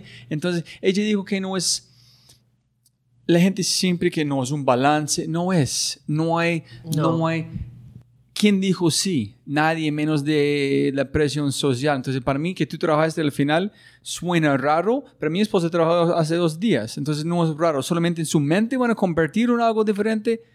Ese es tu problema, no es de, la sociedad. Claro, claro, claro. Pues no sé, fíjate, es que yo no sé, yo creo que los niños nunca son un stopper de nada, lo primero, de verdad. Mm, Nunca, nunca. Yo creo que la gente que dice no puedo tener hijos porque estoy trabajando, por mi carrera, eh, bueno, quizás lo que no tienen son buenos compañeros, tanto él o ella. O sea, lo cierto es que, digamos, e, en este balance, yo creo que es un error, y bueno, me sale ahí la antropóloga, no es un balance personal, es un balance de la, de la unidad familiar, por decirlo así, ¿no? O sea, es un balance entre tu carrera y la de él, es un balance entre los tiempos de los niños y los tuyos, es un balance entre los tiempos de la institución y los tiempos personales, o sea, y eso no se resuelve, eso se gestiona, como digo yo. Hay tensiones, todo esto producen tensiones que hay que ir gestionando, pero como, o sea, esto es como tan real como la vida misma, no sé cómo explicarte que haya niños o no, tú tienes que igual gestionar tensiones. Entonces, bueno, lo cierto es que sí, o sea, también es verdad que hubo momentos en los que mis socios, en eh, momentos como más, más duros, porque yo era la mujer ahí, les, les tuve que decir, oye chicos, es que yo soy la mamá en esta historia, o sea, yo soy la mamá de unos niños vais a tener que echarme una mano para, poder, digamos, en los momentos más duros de tener un bebé, de, un segundo bebé, el otro de tres años, no dormía. Yo llegaba, eh, lo que recuerdo de esa época es con mucho sueño, sobre todo. Tenía mucho sueño siempre. Pero bueno, también, también me gustaba ir al trabajo, ¿no? Eso lo, lo ha descrito muy bien una antropóloga norteamericana que se llama Hochschild. Tiene una serie de libros preciosos que recomiendo a toda la gente que lo deba leer, lo busque por, por internet, Hochschild. Eh, el libro más famoso de ella es The Second Shift y es una etnografía de parejas eh, en, en, California. Bueno, entonces, eh, en fin, es, es, muy bonito. ¿Pero qué pasa en el libro? Bueno, no, ella, ella, digamos, estudia o crea, a partir del trabajo etnográfico que hizo, crea como varios arquetipos de el hombre tradicional con la mujer eh, avanzada, el, el, hombre avanzado con la mujer tradicional, la mujer avanzada con el hombre avanzado. O sea, crea como arquetipos y va viendo cómo son los procesos de negociación de la pareja y qué tipo de actividades se negocian en cada momento, ¿no? Entonces, normalmente cuando se habla de la... A ver si me acuerdo, pero cuando se habla de la conciliación se habla de la, del mundo del trabajo y de la casa. Pero ella lo que descubre es que hay una tercera tarea, que no aparece en este discurso de la conciliación, porque en realidad los hombres son cada vez más responsables de los hijos, pero hay tres, hay tres grandes tareas, el mundo del trabajo, el mundo de los hijos y el mundo de la producción doméstica. Se a perder la lavadora, hay que comprar el pan, eh, se le rompió el pantalón a Juanito y hay que coserlo, eh, hay el cumpleaños del amiguito del cole. Entonces los hombres están muy comprometidos hoy en día, obviamente con el mundo del trabajo y con la crianza de los niños. Hoy en día, de verdad, los tíos son unos padrazos muy significativos, pero ese, el second shift no es el mundo de los niños, es el mundo de la gestión y de la producción doméstica. Y hay una socióloga española maravillosa que hizo un estudio también sobre, sobre género y tal, y ella, el trabajo de campo lo hizo, entre otras cosas, entraba, eh, hizo trabajo de campo entre directivos y en una audiencia de directivos, eh, hombres y mujeres, les pedía a los directivos que levantaran la mano de quienes tenían apuntados los cumpleaños de los amigos de sus niños en la agenda. ¿Sabes quiénes levantaban la mano? Las mujeres. ¿Quiénes? Decía, levanten la mano los que tienen las citas de los dentistas en su agenda. ¿Quiénes levantaban la mano? Eso no son los niños, ese es el mundo de lo que se llama la producción de la domesticidad. Entonces, ese second shift y ese balance en realidad no es en el mundo de los hijos y del trabajo, porque los hombres hoy en día son unos muy buenos compañeros. Donde está el reto es en el de la producción doméstica, es el cumpleaños de fulanita, la, el disfraz de carnaval, el, el, el dentista, eh, mi, mi, amiguito cumpleaños, el regalo tiene que estar en place, ¿sabes? Entonces ese, ese es el second shift de la que todavía yo creo que muchas mujeres somos responsables, ¿no? No de los niños, los niños, los tíos son muy, muy majos y muy buenos compañeros todavía ese mundo doméstico sigue siendo de las mujeres, ¿no? Para bien o para mal, yo no... Y luego, eh, ¿cómo se mete esto con ser directiva? Pues no sé, es que yo no me considero, la verdad es que yo no me considero una directiva, ¿no? Eh, eh, pero, ay, sí, es complicado, es complicado ser mujer porque se nos pide, sí es verdad, se nos, sobre todo frente a determinados casos, casos se nos piden posturas que en realidad no son de mujer o de hombre, son de alguien que tiene responsabilidad. Eh, ¿Sabes? O sea, una mujer porque tiene responsabilidad no necesariamente es distinta que un hombre que tiene responsabilidad. Pero ¿saben? Eh, algo así, no sé. En todo caso... Mm, Pensando que, porque tú vienes de este mundo, a veces la gente hace cosas, tú sabes de dónde viene y por qué viene, pero no puedes decirlo, entonces tienes más información, entonces a veces tiene que aceptarlo en un sentido o tratar como una, con un títere, moverlo, you know, acciones, cara. No, eh, yo me, acuerdo que una vez que me invitaron a hablar sobre este tema de, de la conciliación y de, del papel directivo y de las posiciones de responsabilidad, yo me gustó titular aquella, aquella reflexión ceder y tomar. O sea, es verdad que uno como mujer en, un ambiente de hombres tiene que ceder mucho. Una tontería.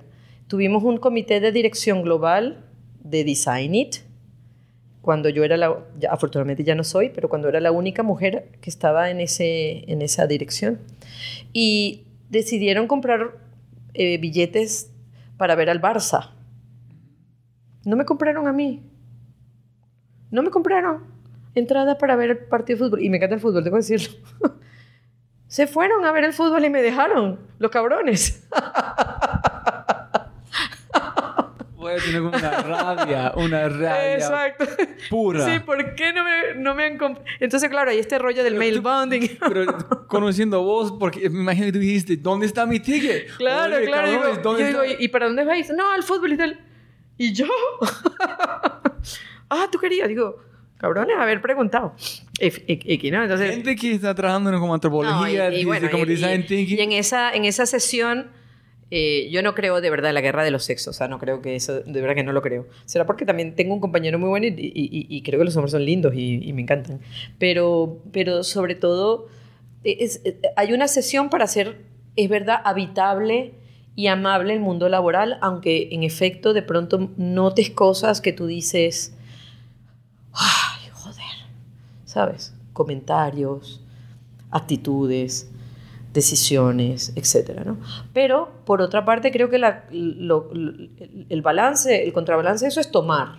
Es decir, bueno, decido cosas, hago cosas, mm, me planteo cosas, eh, eh, me, eh, mentorizo a mujeres para, para, para que, bueno, para, que, para tener por lo menos otra persona con la que ir al fútbol, yo que sé, aunque sea eso. No, tú sabes que es, fastidioso para una mujer ir a tomar, o sea, en una reunión de, con hombres luego ir a tomar copas. No sé, porque es que, ¿sabes? Como el mail bonding, no sé, los chistes, lo, es como muy aburrido, ¿no? Es como aburridísimo. Sí, de verdad, podemos hablar de este mucho tiempo. exactamente, pero bueno, eh, yo sé que estoy como banal, no, pretendo banalizar para nada el, el problema de la, del desbalance, por supuesto, pero bueno, tampoco me voy a poner aquí en plan. Antes de las últimas preguntas, Maritzes, ¿puedes contarnos su. Me imagino que tienes muchos, pero un, un momento favorito de design con un cliente, una experiencia, un proceso? Daniel Juste nos contó sobre L'Oreal, un artefacto que inspiraron desde Disney, fue un espejo, no fue una persona entonces. Sí, o sea, el año pasado, yo vengo desde hace tiempo pensando que el negocio del diseño estratégico está en crisis. ¿Vale? ¿Por qué? Por, bueno, porque las, em, bueno porque, este, porque estamos, o sea, cuando le decimos a los clientes que la cosa, que el mercado va muy rápido, de que es un mercado cambiante, eso también aplica para nuestro negocio.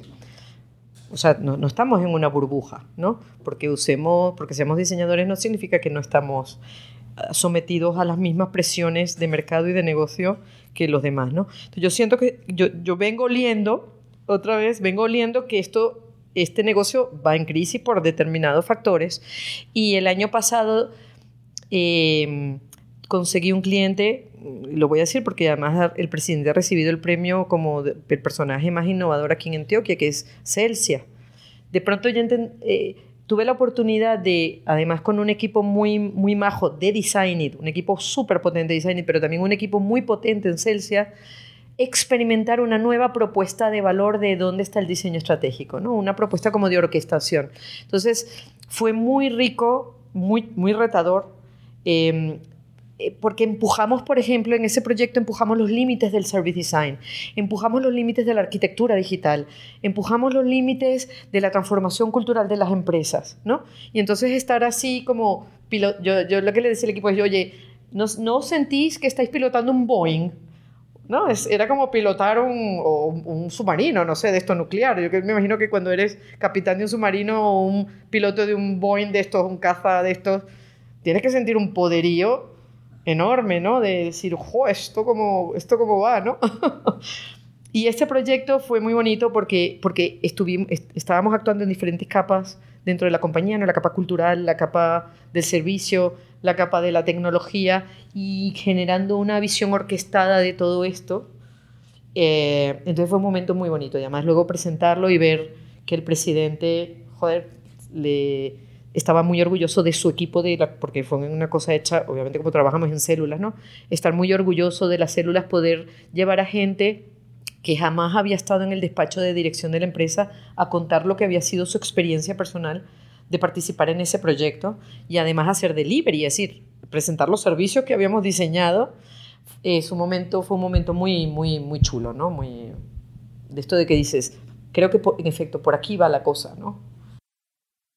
¿Qué fue el resultado de la transformación de la empresa? ¿Qué aprendieron? ¿Es una empresa diferente de esa experiencia? ¿Ustedes... Bueno, eh, no, las empresas no se transforman con una... no, no, ustedes. Ah, porque dijeron que estamos muy Bueno, a mí, me, a mí me permitió pilotar eh, una, para mí me permitió pilotar y dar forma a una propuesta de valor para Design It, eh, que en realidad hemos, veníamos haciéndola, pero no la habíamos terminado como de tangibilizar, bueno, en fin, con mi, mi obsesión conceptualizadora, ¿no? En ese sentido, es parte de la propuesta de valor que venimos, hemos venido ofreciendo a los clientes, pero no la, había pedazos, piezas de ese puzzle de ese rompecabezas que no habíamos terminado de poner. Y ese proyecto me permitió ver qué pasa cuando pones una nueva pieza de puzzle, ¿no?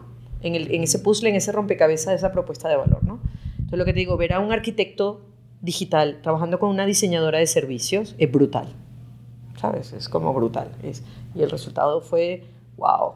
Y bueno, me permitió seguir pensando en eso, ¿no? No, excelente, es porque siempre pienso con empresas como que ustedes tienen, que oh, somos los mejores, somos lo máximo, pero escucharte decir, no, sentimos la misma presión de ustedes, en esa es la manera que encontramos experimentar como ustedes, tenemos que hacer igual, pero en nuestro mundo. Entonces, escucharlo es muy chévere, escuchar cómo piensa, ay, tiene la verdad, es como, me imagino que hay mucho. Y hablando de este, Maritza, ¿qué es la...? Porque yo trabajé como en Apple, la gente dice aquí, compran Android, está bien, no es un Apple. Vas a entender, si, si, si le gusta, está bien, como, pero son completamente diferentes. ¿Cómo es un frog, un designer de un IDEO? Cuando la gente me imagino siempre, ustedes son como esta empresa. No, somos este. Eh, yo reconozco que ahí soy muy súper pragmática y práctica. O sea, si un eh, Frog IDEO o cualquier otra empresa que puede ser potencial competidor nuestro es una metáfora también. Entonces, si yo puedo ahorrar cinco minutos de conversación con alguien me pregunta, ¿sois como IDEO? Sí, pero europeos, vale. Y eso me permite ser más eficiente luego, saltar a otro tema, pero ya en el esquema, en el esquema mental de la persona que conversa conmigo, ya me ha puesto en un sitio, bien, si me dice, ah, tú eres como Capgemini, digo, no. Entonces me tomo el trabajo de explicarle por qué no somos como Capgemini, por ejemplo o Capgemini. Pero si alguien me dice, ah, sois como IDEO, digo, sí, pero europeos y escandinavos, que nos da un valor de human centricity, Ya, para mí ese tipo de, de, respuesta es como un shortcut, es como, venga, me ahorré 10 minutos de conversación, ahora vamos a, a lo importante, digamos. Yo tengo un sentido práctico en ese no, sentido. No, eso es excelente, porque yo no sé cómo contestar. A veces no tiene que defender nada. Sí, correcto, pero estamos aquí en esa nuestra empresa. Claro, yo creo que el hecho, o sea, eh, frente a otros competidores tenemos un par de valores muy claros. Primero, somos europeos y eso parece mentira, da, da otro tipo de approach. De hecho, inclusive desde las ciencias sociales, yo estoy formada con la escuela europea, la escuela francesa de, de las ciencias sociales, que, es muy distinto, por ejemplo, a la tradición funcionalista norteamericana. Y eso marca totalmente, por ejemplo, voy a decir los palabras, mi epistemología. La epistemología que me sirve a mí para hacer investigación. ¿no? Y luego también el, el, el, nacer, haber nacido en Escandinavia o el beber de esos valores escandinavos que tienen que ver con un concepto de diseño, de trabajo en equipo, de centrado en las personas, yo creo que también nos da un valor, ¿no?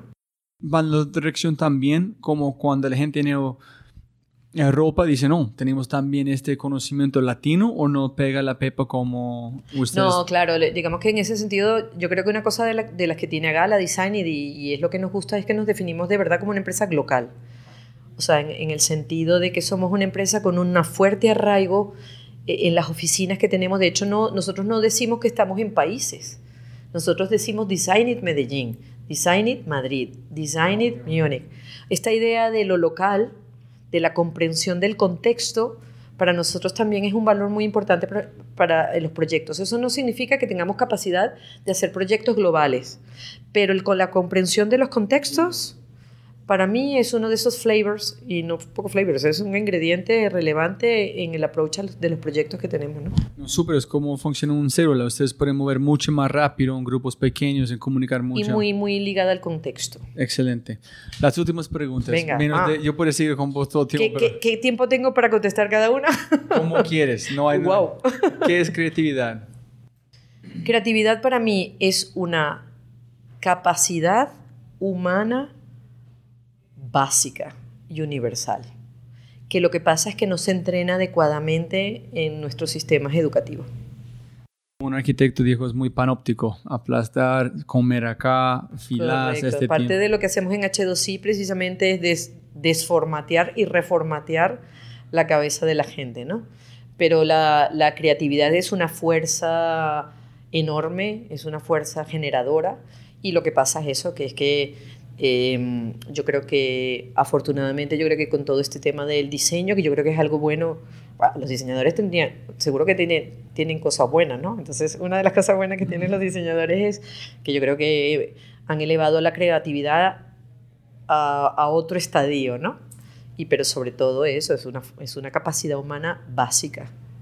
Pero yo también creo que tú tuviste la oportunidad porque psicología, antropología, sociología, artes, ese para mí es la creatividad, es conectar puntos más, más separados posibles en encontrar algo que... ¿Quién dijo que basura en comer no podemos poner juntos? Pues yo no estoy de acuerdo contigo, porque, porque la creatividad es cotidiana. O sea, eh, fíjate, estaba, estaba justamente en Caracas una vez y una de las cosas, una, me llamó la atención muchísimo, estaba esperando en un semáforo y había uno de estos botones que dicen espere para, para que el, semáforo cambie de color de los peatones. Y se había roto el botón, de, estaba un poco descascarillado, y alguien con un alambre había amarrado alrededor del poste un alambre y había puesto un palo de árbol, un palo de madera, para que la gente pudiera meter el palo por el huequito donde estaba el botón y poder... Jolly, eso es de una innovación que te mueres o sea, la, creatividad es realmente cotidiana, ¿no? Es, algo muy cotidiano. Yo creo que el, mm, elevarla, obviamente, a carácter, a carácter estratégico es el labor de, empresas como nosotros, pero, pero es muy... E, e, es una cualidad humana, humana muy básica, ¿no? Creo yo. Listo, voy a aceptarla por un momento. Vale, yo no soy teórica de la creatividad también. No, no, no, no. Pensa en otra persona hablando de tres niveles de creatividad, ya como. bueno, y si con eso gana dinero, pues vale, págale. ¿Sabes lo que te digo? en fin, ok. el mejor fracaso. Bueno, el, tengo que decir que el, mejor, el mayor fracaso de mi vida, creo, ha sido eh, no haber podido quedarme en la universidad. Fue, un, fue dolorosísimo porque en realidad yo quería ser investigadora. O sea, yo no quería estar en el mundo de los negocios, por decirlo así. Yo este fue la pelea que La pelea, exacto. Y este de pronto ver que esa, que esa pelea mm, además que eso, entre el momento en que presento, el doctor, presento la tesis doctoral y, me voy dando cuenta de las consecuencias súper negativas que había tenido mi enfrentamiento con, con, mi, con mi director de tesis, porque era un poco mafioso, ¿no? donde, presentaba, donde me presentaba como candidata a profesora, en todas sospechosamente me dejaban de segundas. inclusive compitiendo con gente que ni siquiera tenía el doctorado ni publicaciones como yo tenía. O sea que, entonces, fue un fracaso y en un momento dado de mi vida me planteé si, me, si peleaba, ¿sabes? Si, si peleaba esas plazas. Pero pensé, esta gente me está haciendo daño. Si yo peleo esas plazas y yo no entro por mí, sino por, por, por artimañas legales, siento como que no fuera legítimo el, ese... Eso es duro esa conversación. ¿Vale la pena forzar la puerta abierta o Claro, y de pronto, y de pronto el verme que ya tenía cerradas las puertas de la academia, y verme que me tuve que preguntar, bueno, de verdad, ¿qué quieres hacer? Y digo, no, yo quiero investigar, pero quiero investigar entonces, dado que no voy a investigar lo que se investiga en la universidad, sino lo que me da la gana. Y bueno, eh, fue un fracaso que fue, fue durísimo, déjame decirte, fue, eh, ha sido de los momentos más duros de mi vida, pero chicos, Dios vino en esto, entonces, claro, cuando volteo la mirada y recuerdo ese momento, digo, lo que decía mi abuela canaria es, bueno, lo mejor es lo que pasa. Eso es. No estás sentado acá, ¿no? Yo tengo uno casi igual con arquitectura, pero es... En fin. Eh, pero fue duro, ¿eh? Fue muy duro. no, yo, sí, yo no sé en ese momento, es, ¿vale la pena pelear con un sueño? Claro que si yo recibo... ten en cuenta que yo había pasado cinco o seis años de mi vida haciendo una tesis doctoral para entrar en la universidad. O sea, es como de pronto cinco o seis años de tu vida que dices, bueno, es que estoy tirando, he tirado un mogollón de tiempo por la basura, ¿sabes? Pero resulta que a la larga digo, no, sí que sí, sí, sí que... Pero ahorita está, tiene su propia escuela. Exacto, dije, ah. pues nada, que no tenga escuela, me la hago yo misma. Excelente. No, bueno, si no fuera por colegas también, yo, yo, yo, creo que eso es algo que tenemos también las mujeres, que somos muy poco, yo creo en el trabajo en equipo, de verdad, o sea yo no digo mi escuela, yo digo, esta escuela solo es posible porque un mogollón de gente invierte esfuerzo allí. Alguien puede tener la semilla de la idea, pero si no hay un trabajo colectivo, ¿sabes? Las cosas no ocurren. Pero antes de que tú presentaste, fue, tú tuviste una idea que te van a pasar, que ellos van a tratar de bloquearte, o fue una sorpresa? No, fue una sorpresa. no pensé que la, mano, que la mano de esta persona fuese tan larga. la mano negra de esta persona fuese tan, tan larga. Es que fueron como en tres universidades. O sea, esto me pasó como en dos o tres universidades distintas. ¿eh? Y de pronto decían, es que esto no puede ocurrir. Y claro, es muy la sensación de, que, de estar encerrada, secuestrada, de estar... Porque lo que te digo, cuando averigua, vale, ¿quién ha sacado la plaza? Porque si alguien mejor que tú saca la plaza es... Yo de verdad soy muy eh, fair, vamos a ser justos. Pero pronto me he dado cuenta que le daban la plaza a gente que no tenía ni el doctorado ni publicaciones y decía, esto, esto, o sea, ya te pasa la primera vez, vale, te pasa la segunda, pero me pasó en cinco ocasiones. Y digo, esto ya no es, o sea, esto ya no es casualidad. Aquí ahí parece que hay un patrón, o sea, no hay que ser inteligente ni analista ni antropólogo para saber que hay un cabrón detrás de esto. De verdad, obvio, ¿no? Cuando llegan esos momentos de duda con su trabajo, cuando te sientes abrumado, mucho trabajo, muchos tres clientes llamando, ¿qué haces para enfocarse o como volver como centralizarse? Te voy a ser honesta, mis hijos y mi familia. O sea, yo me lo paso tan bien con, con mi familia que yo, fíjate, a mí no me cuesta nada desconectar, por ejemplo, los fines de semana. ¿No?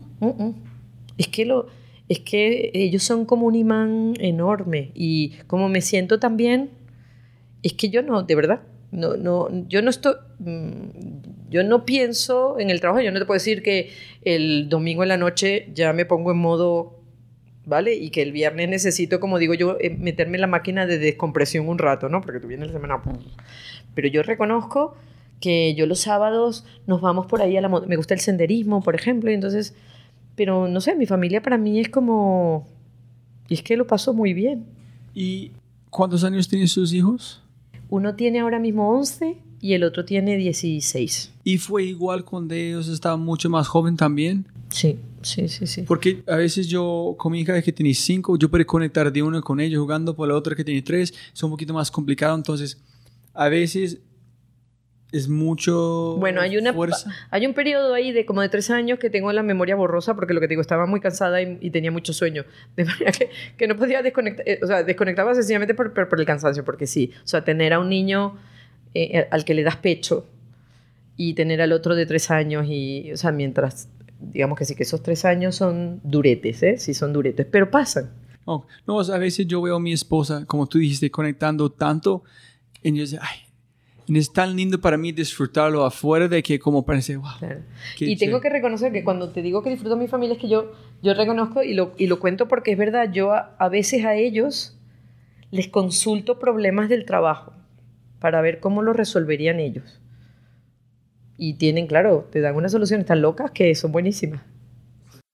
¿Y el peor mejor consejo que ha recibido en su vida o en su Mira, el peor consejo pero sin duda alguna lo recibí, o sea, cuando tuve este problema con, con la tesis eh, y cuando quedé embarazada en la empresa esta en la que era muy infeliz, tuve, o sea, hubo como, tuvo, tuvieron en común esas dos situaciones lo que la gente me, me dijo, que era aguanta, aguanta, aguanta. Ser infeliz. Sí, o sea, aguanta un poco la infelicidad, ¿no?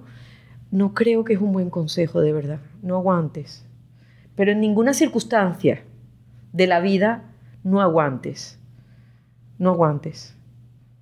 Porque en el, mismo momento en que alguien te está diciendo aguantes, que ya estás fatal. No sé qué me explicas. Pero cuando tú dijiste, tomaste esa decisión, Maritza fue tan no me voy o tuviste no, este conversación cuando, eh, eh, nada de estas decisiones que implican como apuestas vitales o sea con tres meses de embarazo decir que tú dejas de ser una empleada que la seguridad social te cubre y tal y pasas a ser autónoma con lo cual no sabes qué ingreso vas a tener sabiendo que tienes seis meses para montar para montar ese negocio porque en seis meses estás pariendo jolín eso no eso no se decide, ala, me comí un bol de cereales y decido irme, no, o sea, tú, lo reflexioné y, hablaba, lo hablé con mis compañeras, con mis compañeros y me decían, aguanta, aguanta, que estás embarazada, aguanta, aguanta tener al niño, aguanta. Y en la universidad igual, cuando, cuando la pelea con este, con este personaje fue porque, me o sea, realmente el, el, tío llegó un momento en que me dijo, vas a terminar la tesis cuando a mí me dé la gana, no importa lo que trabajes. ¿No? Y lo que me decían algunos profesores de allí, me decían, aguanta. No, no puedo decir exactamente lo que decían porque es muy fuerte, ¿no? Y, no debo decir demasiadas más palabras de las que he dicho, pero aguanta. Ese es el peor consejo que me, han que, me ha dado nadie en la vida. ¿Y el mejor? El bueno, fíjate, cuando era periodista y era muy jovencita, estaba estudiando en la universidad, empecé a estudiar el periódico, yo empecé a trabajar con un señor que se llama Aristides Bastidas, posteriormente premio Kalinga de la UNESCO en periodismo científico. Era un señor que era inválido, tenía traqueotomía, era ciego y tenía este esclerosis múltiple, de manera que el señor no podía moverse, solo pensaba. ¿no? Y fue mi profesor por mucho tiempo. Y Aristides era un viejo marxista de, marxista de viejo cuño y me acuerdo que una vez eh, yo le dije, él me, le dije, Llegué a hablar con él y le dije, no importa, yo hago este trabajo aunque no me lo pague. Y el tío me echó una, me, me riñó, me dijo, lo único, y él hablaba así porque estaba con una tracotomía, ¿no? Decía, lo único que usted tiene en su vida es el trabajo, nunca lo regale. Jome, ese es el mejor consejo. no regales tu trabajo, de verdad. No. Puedes, puedes obtener valor de, o sea, sí, sí, sí, puedes no, obtener, no, no, necesariamente regalarle en términos de... No, el valor no necesariamente de retribución tiene que ser el dinero, pero no lo regales, no haga... No, lo, no, le pier, no le quites el valor. Es muy importante, especialmente en tu vocación, es que la gente siempre quiere algo de vos. Tiene que, el arte es decir no, es muy sencillo decir sí. Pues ese consejo de, de mi profe Aristides Bastida a mí me marcó. Nunca regales tu trabajo. Nunca. y la mejor inversión de su, de su de los últimos cinco años en tiempo, hábitos, viajes? Mira, la mejor inversión es, yo hace como cuatro años decidí que me quería pagar, que quería hacer internship en Design ¿No? ¿Sí? Sí. Y entonces, en los últimos tres años, he estado haciendo, me, yo misma invierto en mí misma y me voy a hacer un internship en las oficinas Design El primer año fue en, en Nueva York. Me fue a trabajar de, de digamos, de intern. Dos semanas. El, este, el verano pasado me fui a Londres. Estuve dos semanas haciendo un internship. Este año estoy decidiendo a dónde me voy. Puede que sea a Escandinavia, alguna oficina de Escandinavia. para mí esa es de las mejores inversiones, porque no le pido a la compañía que me lo pague. Me lo pago yo porque además eh, para poder hacer ese internship tengo que hacer una especie, como digo yo, de ajedrez maldito porque tengo que conciliar las vacaciones de mis hijos, eh, las vacaciones con mi chico y estas cosas, ¿no? Y hasta ahora los lo hemos podido conciliar, pero son esas dos, esas dos semanas al año en que yo digo que soy intern en una oficina, en otra oficina de design que no es la de mi región. Ay, es, es divino. ¿Y qué tipo de aprendizaje está? Bueno, porque son, es un espacio para intercambiar, para aprender cómo, aunque somos la misma empresa, son culturas distintas, no es lo mismo como la visión de, de Nueva York que la de Londres, de todas maneras, los empleados, las expectativas, ¿sabes? Inclusive como somos una empresa tan, tan suya, hasta la, cada oficina está, hay un patrón de organización, pero tiene pequeñas, pequeñas diferencias, ¿no? Entonces aprendo mogollón, aprendo mogollón de, de, de ver cómo están organizados, cuáles son las dinámicas de gestión que tienen o de compartir conocimientos, cómo comen, como almuerzan, no sé, como, yo qué sé, esta cosa. no, está muy chévere. Un hombre, Robert Greene, en su libro Maestría, dijo, la primera cosa que tiene que hacer cuando entres a cualquier lugar nuevo, no hablas, observar tres días. ¿Quién tiene poder? ¿Cómo están las conexiones? ¿Quién Lo que pasa es que lo cierto es que cuando yo le digo a un managing director de design, oye, que voy a, que voy a hacer un internship, me llena la agenda. No, quiero que dejes una conferencia sobre esto, quiero que hables con fulano. Entonces, bueno, la mitad la mitad de del internship lo pasó como conversando con la gente. Wow, y la otra mitad, oh, qué lindo. pues, y, y la otra y la otra mitad, hay como ocho mitades, pero bueno, la pasó trabajando obviamente para la región, porque no, no dejo de, de trabajar para España América Latina. ¿En qué fue su propósito hacerlo? ¿Otra persona fue recomendación o tú dices, no, yo no, quiero no, hacerlo? Se me ocurrió. Eh, uno era para, hacer, para mejorar mi inglés, por una parte, para hacer inmersión en el inglés, y segundo, porque, bueno, Ay, porque creo que porque he aprendido mucho haciendo proyectos internacionales, ¿sabes? Se aprende mucho. Tanto son una buena son un, un, buen espejo para ver dónde estás dónde estás tú o dónde está tus dónde están tus oficinas respecto de otras pero también te traes mucha mucho aprendizaje cosa que haces que a veces no piensas muy bien o haces de manera irreflexiva y ves que otros lo hacen diferente y tiene mucho más sentido y te lo, lo puedes adaptar y traerte a la región sabes yo qué sé y conozco a mucha gente, así me permite también conocer a mucha gente. No, me imagino, es, es como muy antifrágil, no puedes perder. Viajar, conocer más gente, practicar inglés, traer más conocimiento acá, abrir más puertas, mostrar quién Ay, y encima pasarte ahí unas semanas en Nueva York, unas semanas en Londres. Ay, eso es divino. Ya, ya, ya. es una buena inversión. Eso es una buena inversión. Y tienes unas percepciones en los últimos cinco años que han cambiado radicalmente unos hábitos, una percepción del mundo, de cómo cosas están, que antes fue Maritza acá, ah, no, este pasó, como tú dices, de inspiración a través de algo que tú pensaste fue así, encontraste que no fue, y ahorita, ahorita piensas diferente. No sé si te entiendo bien la pregunta. A ver. Por, como es un buen ejemplo, es antes de leer el libro de Think Fast and Slow by Daniel Kahneman, yo pensé que yo tuve control de un montón de mis pensamientos, muy racional. Cuando yo encontré fue un piloto automático. Sin embargo, yo no sé si soy un algoritmo de químicos. Entonces, a, través de este libro cambió mi mente okay, completamente. Okay, okay, okay. No sé, tú estás siempre aprendiendo, posiblemente sus hijos. Ese es como ser una madre. No, el madre no es como este, un madre es como este. Sí, no sé si... Sí, ¿qué, qué, qué cambios? Mira, en la esfera de lo personal, yo te voy a decir que de los cambios o de, o, o sea, de las cosas que ahora soy consciente que, que, antes no es, cuando uno como mujer, y si, está, si eres directiva, cuando yo viajo y me encuentro con otras mujeres, en contexto, lo primero que me pregunté es, ¿con quién dejas a tus hijos? ¿No? Yo estoy segura que a mi chico no le pregunta jamás, no le preguntan nunca eso, ¿no?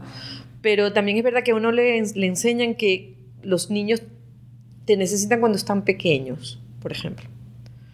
Yo he descubierto que cuanto más grandes están los niños, más te necesitan. O sea, mi hijo de adolescente me demanda mucho más, me necesita mucho más que cuando tenía tres años, porque ahora es una persona que, que a, a, la que le tienes, en fin, con la que tienes que conversar y con, la que, con el que tiene, ¿sabes? Y te plantea unos retos vitales, sus retos vitales, su, y te necesita mucho más que cuando tenía un año. ¿Sabes lo que te digo? No, sí, no, es, es muy chévere. Y hablando de sacrificios, de creatividad, viajando con mi amigo, no es tan importante, él dijo, su percepción de el tiempo que estás allá es ellos mímica mucho más que aprenden a través de conversación. Entonces, si tú estás entregando amor, buena energía, ese es que van a emular. Pero en este momento, 17 allá necesita la conversación completamente diferentes. Claro, es que cuando se discute, por eso, bueno, en fin, yo, yo no... Cuando se discute sobre conciliación o sobre los hijos, claro, la gente habla de los niños pequeños, por decirlo así. Pero claro, tener un hijo es una carrera de larga, es un ultramaratón. Y lo que vas descubriendo es que un, un niño, un niño, un tío, o lo que sea, un chicarrón, de 15, 16 años, te demanda muchísimo, te demanda muchísimo, mucho más que un, que un niño de un año. O sea que en realidad ahora yo mismo, o sea, ahora mismo yo estoy en cierto sentido con una, una reflexión mucho más lúcida sobre la conciliación que cuando mis hijos tenían uno un año y el otro cuatro. De verdad. Eso es una de las cosas que me ha cambiado dramáticamente, eh, ¿no? Y luego, desde el punto de vista del trabajo, una de las cosas que, que bueno, que sí me ha cambiado es esta idea de que, de que nuestro negocio también sufre los mismos, uh, sufre los mismos avatares y las mismas presiones que las empresas que tú ayudas a... para mí de pronto en los últimos dos años ha sido como, como un fogonazo en que lo he visto. ¿no? Afortunadamente lo hemos visto y estamos trabajando en ello, ¿no?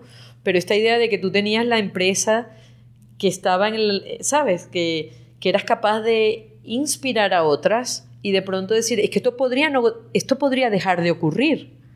Uf, claro, yo creo que es un reto profesional de la leche, precioso, pero, hombre, hay que... Pero es, eh, en fin, te da tu cosquilleo, ¿no? Daniel Juste, empezamos a hablar de qué es un buen diseño, lindo estéticamente, y dijo, no, un buen diseño por medio de una sonrisa del cliente. Entonces ahorita siempre cuando yo estoy usando aplicaciones nuevas, soy muy consciente de mi cara, si estoy feliz que está moviendo, si están físicamente interactuando con el diseño. Cuando tengo mi iPhone, estoy feliz porque la manera que... Pero yo estoy siempre pensando en mi, en mi cara, no. Yo nunca he pensado en este. No, yo pienso que eh, obviamente el, o sea, el diseño como campo de trabajo y como campo de actuación tiene una vocación muy hacia la solución, muy del resultado, con lo cual, en efecto, cuando uno habla del diseño, en lo que uno se fija es, bueno, en lo que resultó.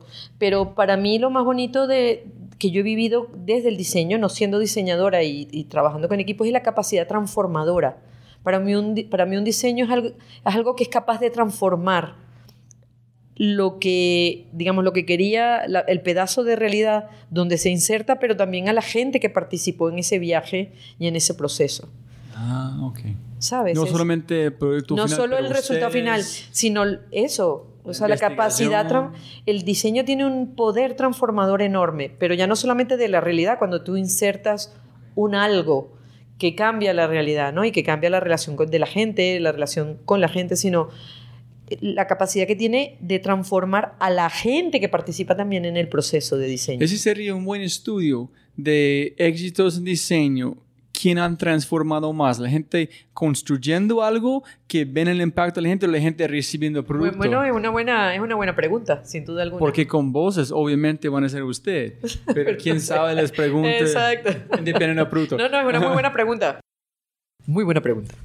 Libros. ¿Qué libros han tenido la mejor influencia? Yo, yo suelo leer, yo hay dos, digamos, eh, hay dos grandes grupos de libros que suelo leer. Me gusta mucho leer antropología, libros de antropología, buenos libros de antropología. Super. Castíganos con los mejores. Eh, bueno, ahora, bueno yo, de antropología hay muy, muchos diversos.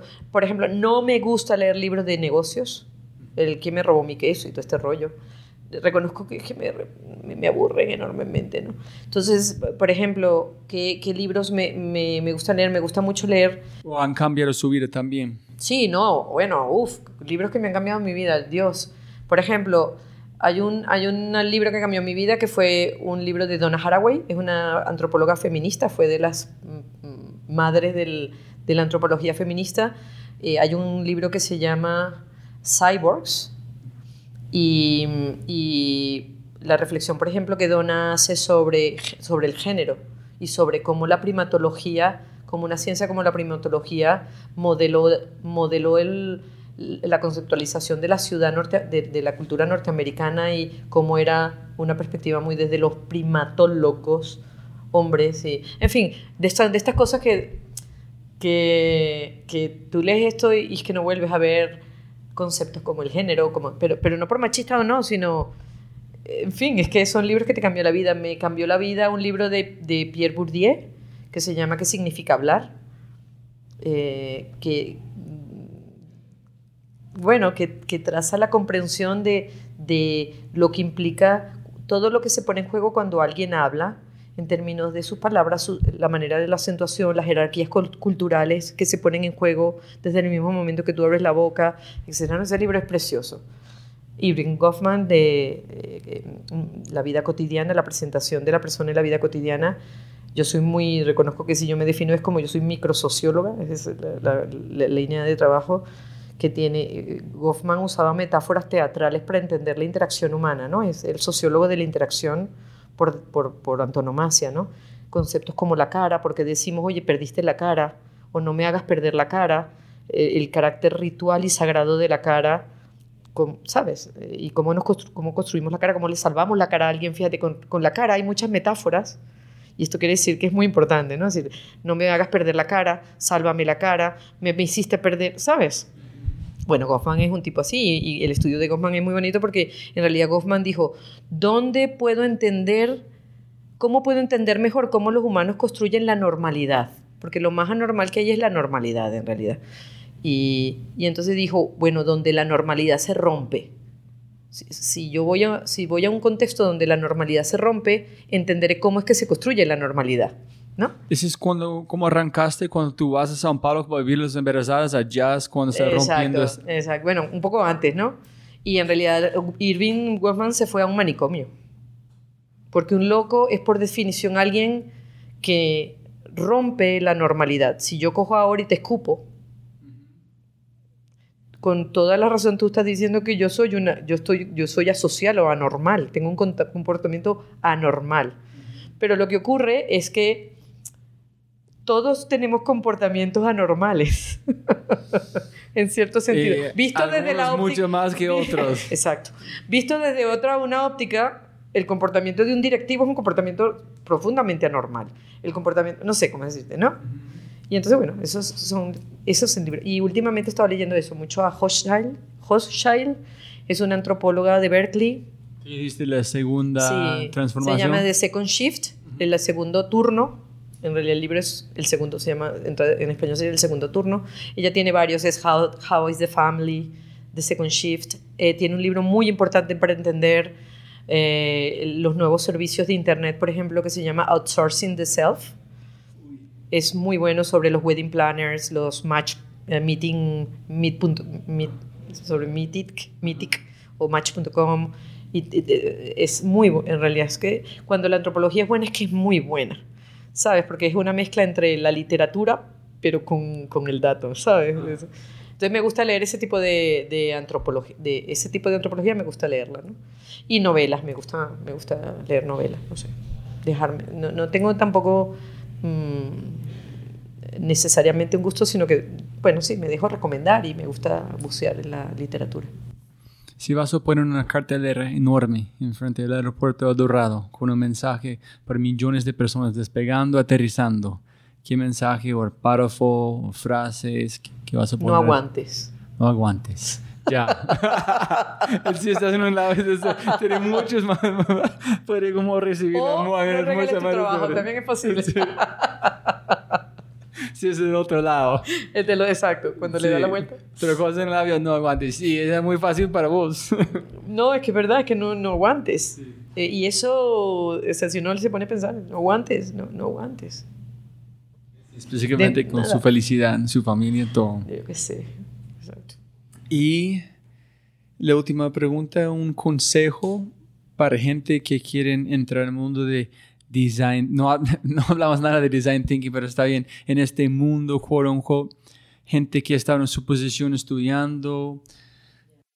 Fíjate que, que te- tendría muchas recomendaciones en el sentido de, pero yo creo que sería es, entrénate para una alta tolerancia a la incertidumbre.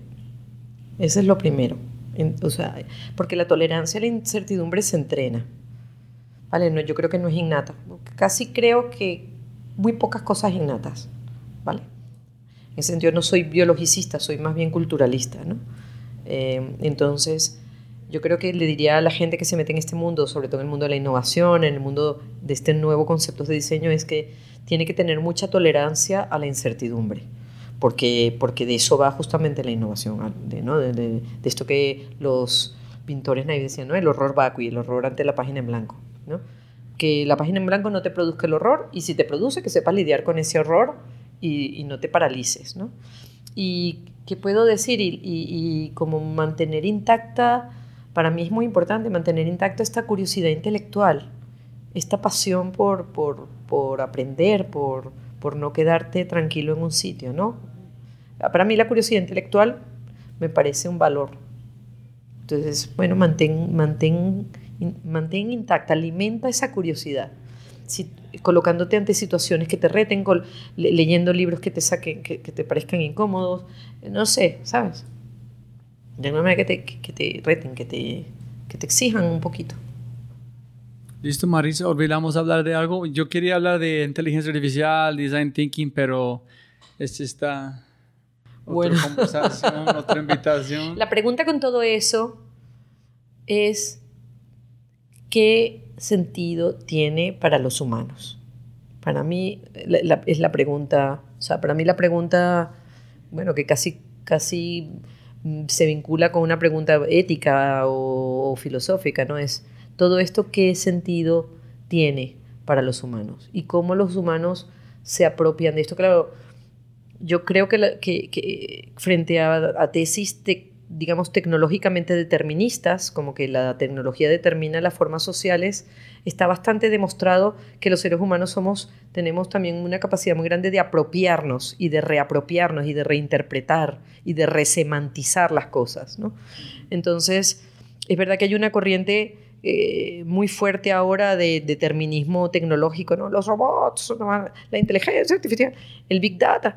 Lo cierto es que ahora mismo está por verse cuál es la apropiación que, vamos a hacer los humanos de eso, cuál va a ser la reinterpretación de eso, porque hay muchísimas historias no contadas y eso, mira, eso es otra, otro, otro, una cosa para que quien lo cogiese es las historias no contadas de las tecnologías que se, que se pensaron para una cosa y terminaron siendo para otra, ¿no? El, el típico caso de los SMS y estas cosas, ¿no?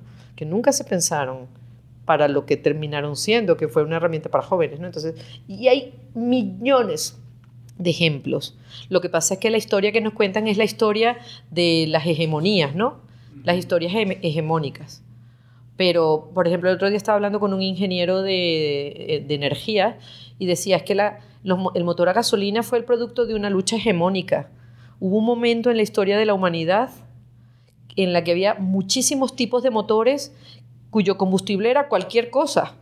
Pero resulta que hubo un trust del petróleo, o sea, el trust eh, de, de un monopolio, la- las grandes petroleras se, se aliaron para que el, el patrón gasolina fuese el patrón dominante de, de los motores de los motores de combustión. Pero hubo un momento en que, en que había plugins de todo, o sea, motores de todo tipo, motores que se alimentaban con hojas de maíz, motores que se alimentaban con alcohol, motores que, ¿sabes? Entonces, esa historia, eh, pues yo no puedo dejar de ver en la inteligencia artificial, en el IoT, en los buzzwords tecnológicos, que también va a haber un proceso de apropiación que no necesariamente está claramente planteado desde la apar- aparente línea evolutiva que marca esa tecnología. Yo estoy de acuerdo. Yo es, para mí es, es de donde viene la creatividad. Es una empresa que ya recibió como 15 millones de dólares de inversión, que es con Zipcar, pero con scooters eléctricas. Nadie está mirando este mundo, necesita un hueco allá. ¿Qué está pasando allá? Airbnb es tratando de reinventar aerolíneas para viajar con una experiencia y no solamente sentado de 12 horas, pero vivir una experiencia. Entonces, hay un montón de huecos que gente está usando tecnología y experiencia para rediseñar. En ese es porque yo tengo muchas ganas de futuro. Dos cosas que yo no veo, que son, como tú dices, invisible. Entonces, wow, ¿qué es Claro, ya no solamente desde, la, desde el planteamiento de las propias compañías, sino que, bueno, digamos, la, las categorías productores, consumidores están rotas, este del prosumer, eh, en fin cuando yo digo de apropiación, no hablo de una apropiación solamente de negocios, sino una apropiación social de, de, esas tecnologías, ¿no? Para nosotros. Sí, de la gente, ahí, la gente de allá afuera. Eh, o sea, así como alguien cogió un alambre y ató un palo para poder pinchar mejor el, el semáforo roto, pues la gente lo va a hacer también con esas otras, sí. en cierto sentido. Sí, yo no sé, yo cuando yo pueda descargar inteligencia artificial en cualquier cosa que yo tengo, voy a ser más feliz. pero yo, sí. O no, pero bueno, eso no sé. No, yo pensé que sí.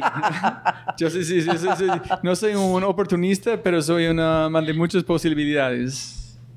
Sin duda alguna. Listo, Marisa. Muchísimas gracias por a su ti, tiempo. Oye, le he pasado muy bien. Sí, no, espero hablar mucho Espero tiempo. que resulte de interés para alguien esto. Sí, no, no, para mucha gente, gente como van a disfrutar demasiado. Y no, última pregunta.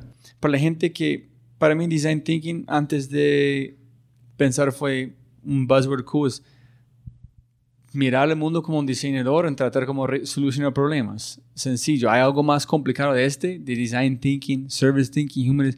Sí, yo, yo, yo últimamente estoy dándole vueltas a la, otra vez, de vuelta a mis metáforas. Eh, había un antropólogo que dijo, la música es buena para pensar, ¿no? Eh, y yo últimamente le estoy dando vuelta a que yo no sé cómo va a ser la palabra esa, pero la idea de orquestación, yo creo que va más allá del design thinking. O sea, eh, el design thinking para mí es un conjunto de metodologías que lo que permiten es un trabajo multidisciplinar porque facilitan la traducción de saberes altamente especializados y codificados. Cuando tú sientas en una mesa a una persona que viene de tecnología, a una persona que viene de marketing, una persona que viene de legal, una persona que viene de mm, project management. Cada uno, uno habla coreano, uno habla italiano, uno habla chino. Y el design thinking lo que ha creado son herramientas muy potentes de traducción para evitar estas situaciones de lost in translation que hay en, en los trabajos multidisciplinares. Pero yo creo que hay algo más, además del design thinking, y para mí es precisamente esto, esta sensación que te decía de pilotar un Boeing, ¿no? O sea, de, de, de pronto orquestar, ¿no? Yo la verdad es que soy muy mala en marketing, no soy buena poniendo palabras, como poniendo palabras sobre esto, pero, pero, la, pero digamos que el jazz, la orquestación, yo creo que son buenas metáforas para pensar el trabajo sobre las, las complejidades contemporáneas, ¿no? Y el design thinking para mí es una herramienta más, pero no es la solución. Pero ¿qué es? Listo. Este es la acción, el verbo design thinking. ¿Qué viene? Un propósito, un problema, una idea. ¿Qué es la catalizador de todo este orquesta? ¿Quién está escribiendo esa sinfonía? ¿Qué, o este... Bueno, yo creo que la mayoría, la mayoría de las veces cuando hemos recibido demandas de los clientes, yo creo que una amenaza puede ser el detonador. Okay. Yo creo que las, las empresas se mueven cuando o bien objetivamente tienen o sienten una amenaza o bien porque alguien dentro ha creado un sentido de urgencia claro, ¿no? Entonces, el miedo puede ser una buena energía ahí, detonante. El fear, ¿no? Esto Pero a través como que tu manera de entrar al mercado con su primera empresa no fue de una amenaza, fue bueno, sí, la amenaza era... De, no tener trabajo con... No, la amenaza era estar llorando toda mi vida. Ya, ok. Sí, sí. Una amenaza internamente. Y que mi hijo saliera tonto. bueno, obviamente estoy. No, no, no. pero es una amenaza internamente. Claro, es una amenaza personal. Claro, es que la idea de, de, estar llorando durante mucho tiempo me parecía súper. Me daba, me daba miedo quedarme ahí. Pero ¿qué piensas? ¿Piensas que cada vez que alguien ve una oportunidad o problema, algo adentro que están forzando, empujando a través de una presión como esta amenaza, menos de solamente tratando de construir, de construir? Claro, eh, ¿sabes qué pasa? Que en tus planteamientos yo noto una perspectiva muy individualista, muy desde la persona. Y es que hoy en día yo creo que las, las compañías son, son, se parecen más a un panel de abejas que a que una película de Indiana Jones. En el sentido de que Indiana Jones es la metáfora del, además sospechoso que Indiana Jones sea, no, hombre, claro, del tío que se enfrenta hacia la diversidad y, tiene una, y, y, se le ocurren cosas para, para, para, y finalmente llegar a una metapa, la calavera de cristal o lo que sea. Yo creo que las organizaciones se parecen más a, a un panal de abejas, ¿no? O sea, yo yo creo que esto es como una digestión colectiva, ¿no? Luego es verdad que cuando haces un proyecto es, está muy bien cuando esa visión o ese impulso que nace en general de, algún threat, de alguna amenaza, la encarna un sponsor fuerte. Eh, un sponsor, o sea, para mí lo decía, lo decía ayer a un equipo de, de, un comité de dirección de, de, una, de una compañía latinoamericana, ¿no? Decía, este, cuando me preguntan, bueno, Maritza, en tu experiencia, ¿cuáles los ingredientes necesarios para el éxito de un proyecto de innovación? Yo decía, si me preguntáis a mí, a, tenor de que es una, obviamente una em, simplificación pedagógica, es el 80% del éxito es un sponsorship muy fuerte. Y sí, eso implica que alguien tiene una visión. Pero esa persona seguramente, y que tiene una visión y la persigue, y que usa su poder, por decirlo así, para hacer, pero para mí eh, estamos frente a un director de una orquesta, no un genio, sino un director de orquesta. Es un, y de hecho, cuando tú hablas con los con, cuando hablas con presidentes de compañías, un, un hilo que teje o que aparece en común en la conversación con ellos es cómo hago que me siga mi equipo. Una de las preocupaciones que tienen en general los presidentes de la compañía es, bueno, ¿cómo hago que mi equipo me siga? Joder, eso es una preocupación de un director de orquesta, ¿a que sí? ¿Cómo hago que los violines toquen cuando tienen que violar, que tocar? ¿Cómo hago que, sabes? Es esa, es esa la, para mí el, el, el big issue de la innovación y lo que yo pienso es que el design thinking es una herramienta, no es el, el asunto, es eh, un medio en todo caso, entre otros. Y este conductor como Benjamin Sanders dijo, no hacen sonido, solamente mueven sus brazos. No puedes, oye, toca un violín. Porque pierden todo. Claro, pero, pero ahí está la. Ahí está la. Ahí está. Ese, ese tío que mueve los brazos está viendo la música. Y sabe qué canción quieren tocar. Claro, y, quiere, y sabe los énfasis y sabe cuándo deben entrar unos y de cuándo deben salir otros. Y... No todos son iguales por esa canción. No, no, no, no, claro, claro. Yo creo que la música es una buena metáfora para pensar la innovación. Y, y, el reto de las empresas complejas, ¿no? Y el jazz. Dentro de las músicas, probablemente el jazz. Hoy en día la mayoría de los proyectos de innovación son jazz. es hacer jazz. Yo, no, yo tuve un profesor de estadísticas dijo que jazz la gente no le gusta tanto porque es muy complicado. No saben cómo mover. Es igual con innovación. no hay reglas. El jazz, el jazz se basa en la escucha. Bueno, primero en una formación muy fuerte en tus... O sea, tú tienes que ser muy buen trompetista, muy buen saxofonista, muy buen clarinetista, muy bien... Pues, o sea, tú tienes que dar, tú tienes que poder poner, en cierto sentido, la, la parte del oficio en piloto automático para poder escuchar a los otros y poder entrar. O sea que el, secreto del jazz es, la escucha de todos y, la creación de una cosa, una cosa que está por encima a mi tocada particular. ¿no? El jazz es algo más que la suma sencillamente de, de los instrumentos, sino es además la escucha que está en el ritmo, que está... Entonces, alguien que dirige una orquesta de jazz, yo creo que es el, reto de los presidentes de la compañía ser directores de orquestas de jazz, o de jazz bands, ¿no? De brutales. Sí, eso es. Algo así. No, no, no esto tiene que ser allá porque es, es... Pero de verdad, cuando entrevistas, en las últimas conversaciones que he tenido la, oportunidad de hablar con presidentes de compañías, eh, igual, sospechosamente, en su discurso aparece este tema, ¿no? Aparecen otros, pero, pero algo que los teje a todos es esta preocupación de cómo hago para que mi equipo me siga. Y puede entrar en un estado de flujo donde están en como en alto nivel de reto y habilidad. exacto, exacto. Eso está muy bien. Por eso también el diseño transforma a la gente. Por eso el diseño transforma en el proceso, ¿no? Pero si su gente no son un buen trom como persona tocar trompeta, no pueden llegar a un flujo. Claro, pero lo bueno de la música, como la música es una actividad colectiva, también es verdad si tú eres, si tú eres un clarinetista reguleras, pero el saxofonista es bueno, ¿sabes? Ahí hay una Algo diferente. hay- sí, se acoplan, ¿no? Sí, Puede pensar, voy a masticar en este. Listo, Maritza, siempre, Oye, siempre gana más, muchas más plata, pero no más tiempo. Muchísimas gracias. Nada, muchas gracias. Hola a todos, jóvenes amigos míos. Muchísimas gracias por escuchar este episodio. Como siempre, siempre, si todavía estás escuchando, tú eres una de las personas más impresionantes en todo el mundo. Entonces, por favor, como siempre, comparte, comparte, comparte. Si encontraste un valor con esta conversación con Maritza Guadarrama, por favor, compártelo con sus compañeros. Envía un comentario, investigar eh, la página de Design It y no, como siempre, eh, inscribir, suscribir en iTunes, Pocket, Spreaker, su manera preferida de escuchar los podcasts. Y como siempre, un abrazo gigante. Muchísimas gracias por escuchar en este último episodio. Chao, chao.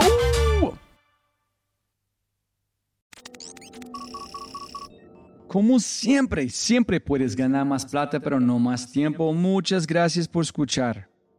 Antes de terminar, unas cosas importantes para preguntar y mencionar.